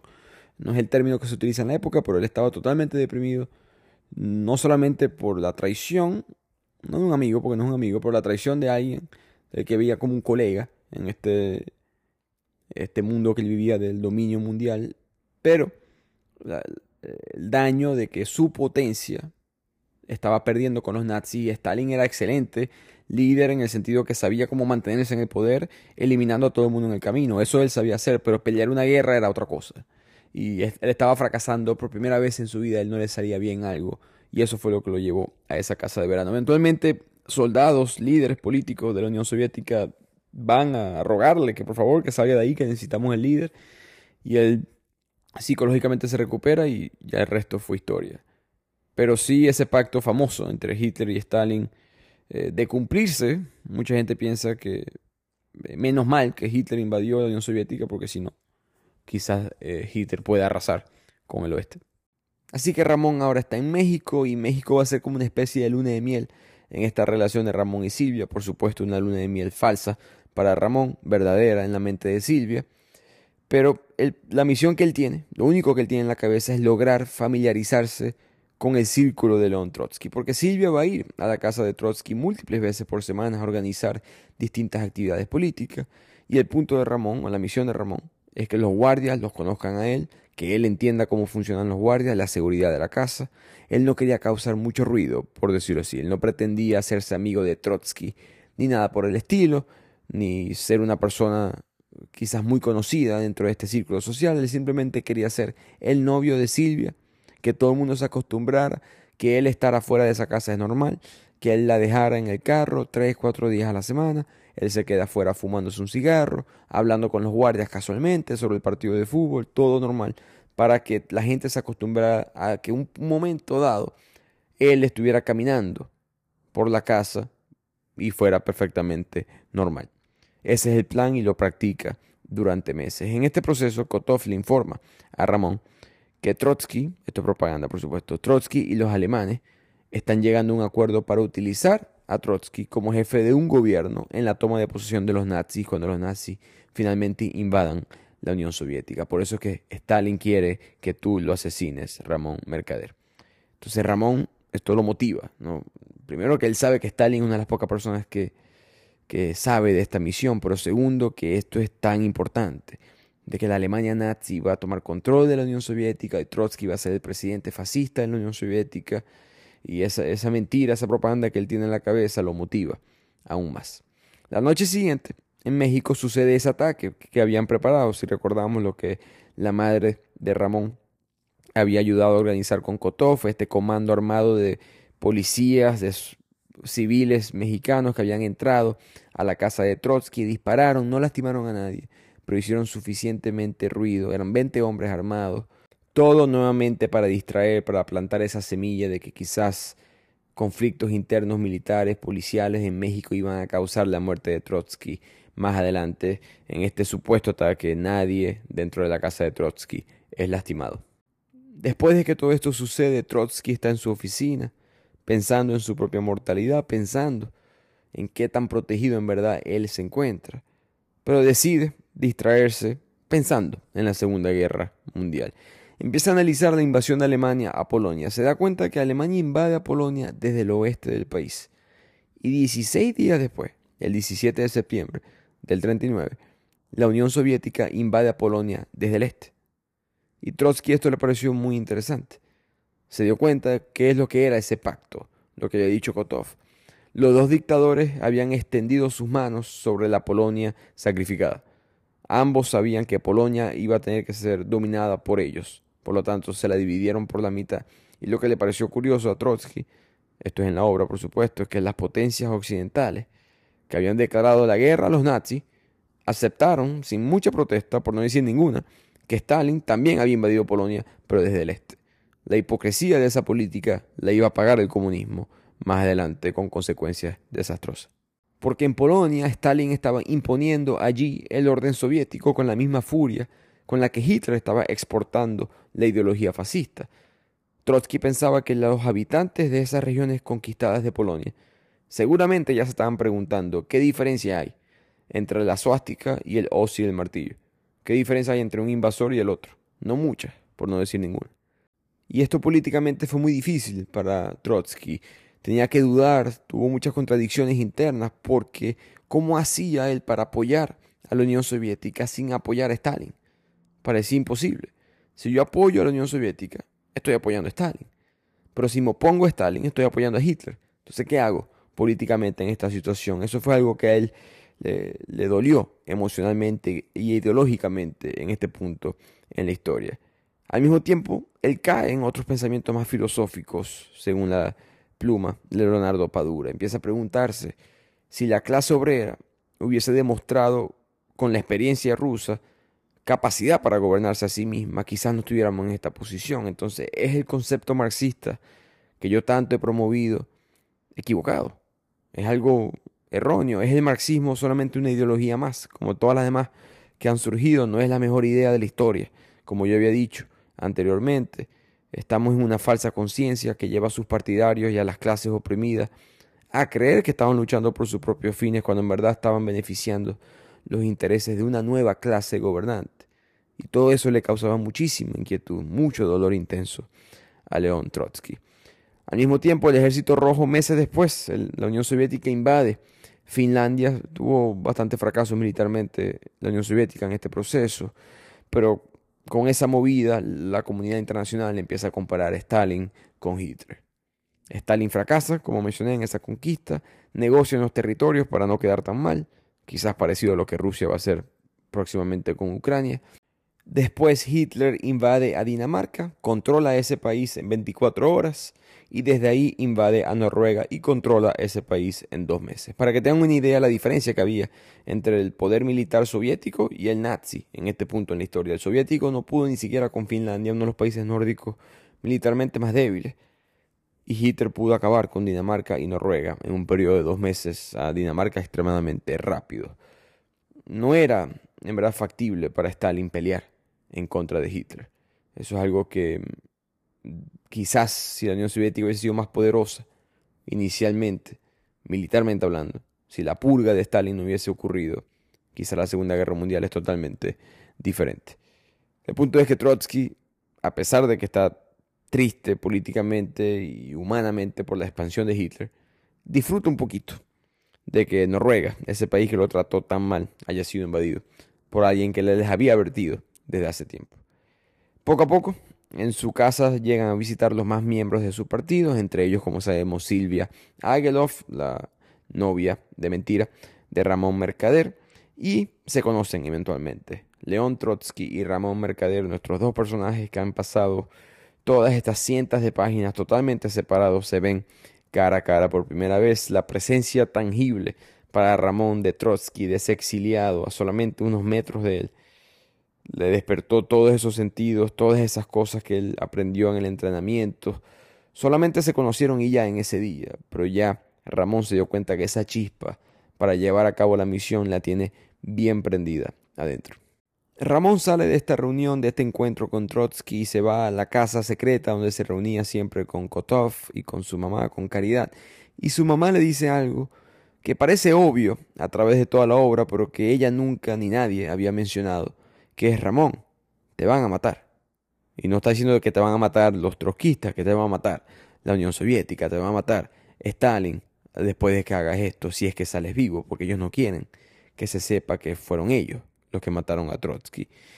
Y Ramón se queda pensando como sorprendido, pero no fuiste tú la que me empujó en este camino, no fuiste tú la que me dijiste que la revolución, la causa está por encima de todo, la familia, ¿qué pasó? ¿Te, te estás desanimando? Y ahí llega Kotov, él siente la tensión en el cuarto, entiende lo que está sucediendo y le explica a Ramón cómo son las cosas. Kotov le admite que sí, que hay un 50% de chance de posibilidad de que él salga muerto de ahí, pero que no somos nosotros los que te vamos a querer matar. Es simplemente la circunstancia. La misión como tal es peligrosa y por eso puedes morir. Al revés, nosotros queremos que salgas vivo de ahí. Va a haber un autoescape afuera Va a haber un carro que te va a estar esperando. Si te logras montar en ese carro, te garantizo que te vas a poder escapar de México, así sea por aire, mar o por tierra, a Guatemala, a Estados Unidos, a Cuba, donde ya tenemos unas casas, unos lugares específicos donde tú te vas a poder esconder seguramente. El plan, porque Kotov sabe que Ramón está impaciente, que Caridad está dudando, no hay fecha para asesinar a Trotsky todavía. Eh, Kotov está esperando la orden de Stalin, Ramón está esperando la orden de Kotov. Lo que Kotov le dice a Ramón es que, mira, el plan es, ahora, este nuevo plan es que tú vas a escribir un artículo político y quieres que él te lo revise, que él lo edite, que él dé su opinión. Él le encanta mucho hablar, le encanta mucho tener opiniones políticas, que la gente le pregunte su opinión. Así que con eso vas a ganar confianza. Eventualmente, él se va a sentir cómodo teniendo una reunión uno a uno contigo, en privado, en su oficina. Ahí vas a tener tiempo para matarlo y puedes tener tiempo para salir de la casa sin que nadie todavía se haya dado cuenta de que Trotsky ha muerto. Al Ramón enterarse que la fecha está cerca, que el día está cerca, él empieza a vomitar, casi no come, le da fiebre, pasa unos días bastante mal, no solamente por el éxtasis y el nerviosismo de matar a su enemigo ideológico, que es León Trotsky, sino quizás su propia muerte. Ya sabemos que es una misión 50% suicida. Él se ve con Trotsky unos días después, empieza a discutir con él, debaten sobre el artículo, se reúnen en la oficina. Todavía está la esposa de Trotsky, está Natalia ahí presente, y otras personas cerca de la oficina al mismo tiempo. Él no puede hacerlo ahí, no puede cometer el asesinato, así que él no saca el hacha de hielo, eso es lo que él va a utilizar en esta misión. Es una especie, también se le llama piolet, es como una especie de martillo para escalar las montañas en el invierno. Eso es lo que él utilizó por romanticismo del martillo comunista para asesinar a Trotsky. Él le pregunta al exiliado, ya que no pudimos terminar el artículo, ¿y cuándo podemos vernos? Y Trotsky lo piensa, porque mira, Trotsky no le cae bien Ramón, siente que no le cuadra, no, hay algo que no le encaja de Ramón, además que el artículo piensa que es pésimo, pero por alguna razón él dijo, mañana, el martes, a las 5 pm. Si él responde diferente, quizá las cosas terminan de otra manera. Y con eso llegamos al 2 de agosto de 1940. Faltaban ocho horas para el encuentro con Trotsky. ¿Qué haría por todo ese tiempo? Le empieza a manejar por la Ciudad de México. Volvió a pensar en África, en su hija, en Lenina, que tenía seis años sin verla. Ni siquiera sabía dónde estaba ella, ni siquiera sabía si ella sabía que él era su padre. Toda esa vida que él dejó atrás, todo por esta misión. Pasó nuevamente por su casa, se despidió de Silvia Ageloff, la besó en la boca y dijo adiós a esta mujer para siempre. De ahí se dirigió a la casa de León Trotsky, llega, cuando ya está a unos 150 metros de distancia caminando para entrar a la casa, mira hacia la cuadra y ve ahí un Chrysler verde oscuro, que es el auto de fuga que le había prometido Kotov. Cuando él saluda a Trotsky, se le nota, Trotsky se da cuenta, estás como amarillo, estás débil, y Ramón explica, no, es el picante y la altitud aquí de la Ciudad de México, me van a matar. Y Trotsky, siendo europeo, como que lo entendió y lo dejó pasar. Trotsky lo invita a la oficina, le dice, veamos este famoso artículo, se sientan, Ramón se lo queda mirando, lo mira como la cabeza del mayor enemigo de la revolución, mira a Trotsky como este peligro tan cínico, esta amenaza a la clase trabajadora, un traidor, un renegado, un terrorista, un reaccionario, un fascista. En ese proceso, mientras Trotsky está leyendo el artículo, Ramón saca el piolet, saca esa hacha de hielo. Sus manos estaban totalmente bañadas en sudor, su frente ardiendo por la fiebre. Levantó el brazo derecho, lo llevó detrás de su cabeza, apretó con fuerza el hacha y cerró los ojos. La muerte de uno de los líderes de la revolución comunista, León Trotsky. De aquí la historia se adelanta 28 años después. Ramón está en Cuba. En los 70 él conoce a nuestro narrador y le cuenta parte de su historia, por eso que nosotros escuchamos la historia en este libro. El concepto es que Ramón es el hombre que amaba a los perros al principio de la obra. Su mamá, Caridad, lo llegó a visitar en Cuba un par de veces, pero ella termina muriendo en París sola, sin amigos, sin enemigos, todo ese rencor, ese amor por la revolución, simplemente terminó un amor no correspondido. Franco además le ganó la batalla, le cerró las puertas para ella poder entrar a España, así que muere en un pequeño apartamento en Francia, donde su cadáver fue descubierto por los vecinos solamente por el olor. Ramón después de Cuba se va a Rusia en 1978 con otro nombre. Ramón Pavlovich recibe eh, la medalla de la Unión Soviética, medalla de la Orden de Lenin, la más alta posible dentro de este gobierno. Era un héroe de la Unión Soviética y tenía permiso especial para ir delante de todo el mundo en las filas, en las colas para los alimentos, que no se conseguían alimentos en la Unión Soviética. Entonces él recuerda todos estos sucesos que lo llevaron a asesinar a León Trotsky y recuerda específicamente ese día. Él recuerda que quedó paralizado por el grito porque él cuando golpea, cuando ataca a Trotsky, no lo mata inmediatamente. Trotsky queda vivo, sobrevive inicialmente al golpe. Con ese grito que pega, llegan los guardaespaldas, llega la policía y ahí tiran a Ramón al suelo y lo controlan. Y Ramón solamente se le escuchaba gritando lo que eras, diciendo, tienen a mi madre, tienen a mi madre. La mente de Ramón simplemente había procesado que él no había logrado el asesinato de Trotsky que Trotsky estaba vivo y que la Unión Soviética, Stalin, el comunismo, lo iba a hacer pagar. Ya él sabía que él probablemente iba a morir, pero ahora se acaba de percatar que también tienen a su mamá, que capaz también le iban a matar a ella que sabía de esta misión.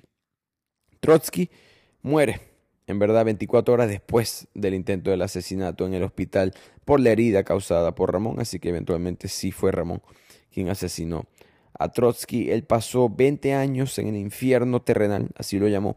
Las cárceles mexicanas siempre lo estuvieron torturando. Nunca supieron su verdadera identidad. Ramón nunca la reveló. Ese entrenamiento en Rusia funcionó.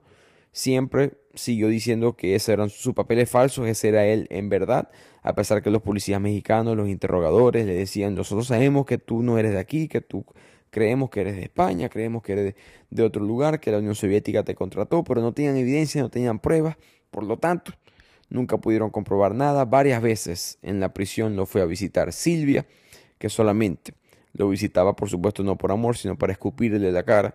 Ella se sintió totalmente ofendida por el engaño que le hicieron, nadie la puede culpar. Fueron siete meses de aislamiento total, pero lo sobrevivió. Después de salir de la prisión, es que él se va para Cuba y después termina en Rusia. Y en Moscú, caminando por las calles, de repente se consigue a su antiguo mentor, su antiguo profesor, Kotov. Kotov y Ramón se abrazan, no se habían visto desde el último día que se despidieron justo antes del intento del asesinato de Trotsky. Y Ramón le pregunta, ¿cuál es tu nombre verdadero después de todo este tiempo? Y, y Kotov le dice, ni yo me acuerdo ya, Leonid Alexandrovich, Kotov, Tom, Andrew, Roberts, Grigoriev, eso no importa. Al final todos éramos un soldado del Estado. Él también estuvo preso 12 años por el delito de participación en conspiración contra el gobierno. Al final Kotov formó parte de esta purga de Stalin. Por una u otra razón no termina muerto, pero también tuvo que pagar las consecuencias. Por el punto es que Kotov como personaje en la obra, que es una figura paterna para Ramón, también se da cuenta, también se desilusiona con la idea comunista. Hubo una famosa conspiración de los médicos judíos dentro de la Unión Soviética, que fue una operación de Stalin bastante antisemita, que algo un poquito olvidado del gobierno soviético, bastante antijudío. La famosa frase de Stalin, los socialistas son suaves, refiriéndose a los nacionales socialistas, los nazis. En 1952 hay un grupo de prominentes médicos judíos que fueron acusados de conspirar para matar a los líderes soviéticos porque sabían cómo envenenarlos a través de los tratamientos y ahí fueron eliminados muchos de esos médicos judíos.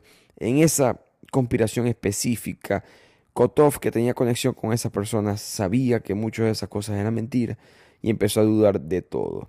Eventualmente, cuando Stalin muere, el 5 de marzo de 1953, 5 de marzo, el mismo día que muere Chávez, el mismo día de mi cumpleaños, él empieza a darse cuenta de muchas de las cosas que se habían escondido por debajo de la mesa, por debajo de la alfombra. Kotov, por supuesto, estaba muy bien conectado, sabía ciertas cosas, pero la magnitud, quizá él se le había escapado de los juicios, las mentiras, las purgas, las confesiones, las torturas, los campos de concentración, los campos de trabajo, las gulags, todas las cosas que mencionamos a través de esta obra, Kotov las ve, las presencia y aún así mantiene la esperanza de que, bueno, ahora que Stalin está muerto, quizás el partido será justo, quizás la lucha recuperaría su sentido, pero Kotov dice, me equivoqué de nuevo. Y en esta conversación Kotov está como desahogándose, ¿no? Queriendo contarle a Ramón todas las cosas que él también tuvo que vivir y superar.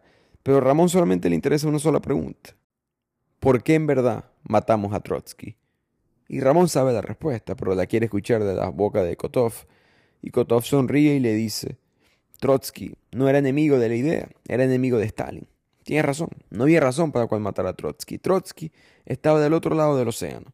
Trotsky estaba totalmente desconectado de la Unión Soviética. Todos sus informantes, todas esas cartas que antes le llegaban, todas esas personas nosotros las asesinamos. Todos murieron la, élite política de la Unión Soviética era totalmente a la élite con la cual estuvo conectada. Trotsky en sus inicios, ya él no podía hacer nada. Esto un asesinato totalmente innecesario, que es mensaje que, por cierto, Leonardo Padura, el autor, ha mencionado muchas veces en sus entrevistas, que esto es quizás uno de esos asesinatos más irrelevantes a través de la historia, solamente hecho por una vendetta personal por una paranoia interna que tenía Joseph Stalin con cualquier tipo de disidencia. Este, esta gana de borrar la historia lo llevó al extremo de borrar a Trotsky a miles de kilómetros de distancia. Kotov le admite a Ramón que el plan era que tú mataras a Trotsky y después nosotros te llamamos a matar a ti. le dice la verdad a Ramón, que los guardaespaldas te iban a matar, pero eso no sucedió. En parte no estaban seguros si tú habías matado a Trotsky o no. Cuando Trotsky, recordemos, queda vivo después del, del golpe.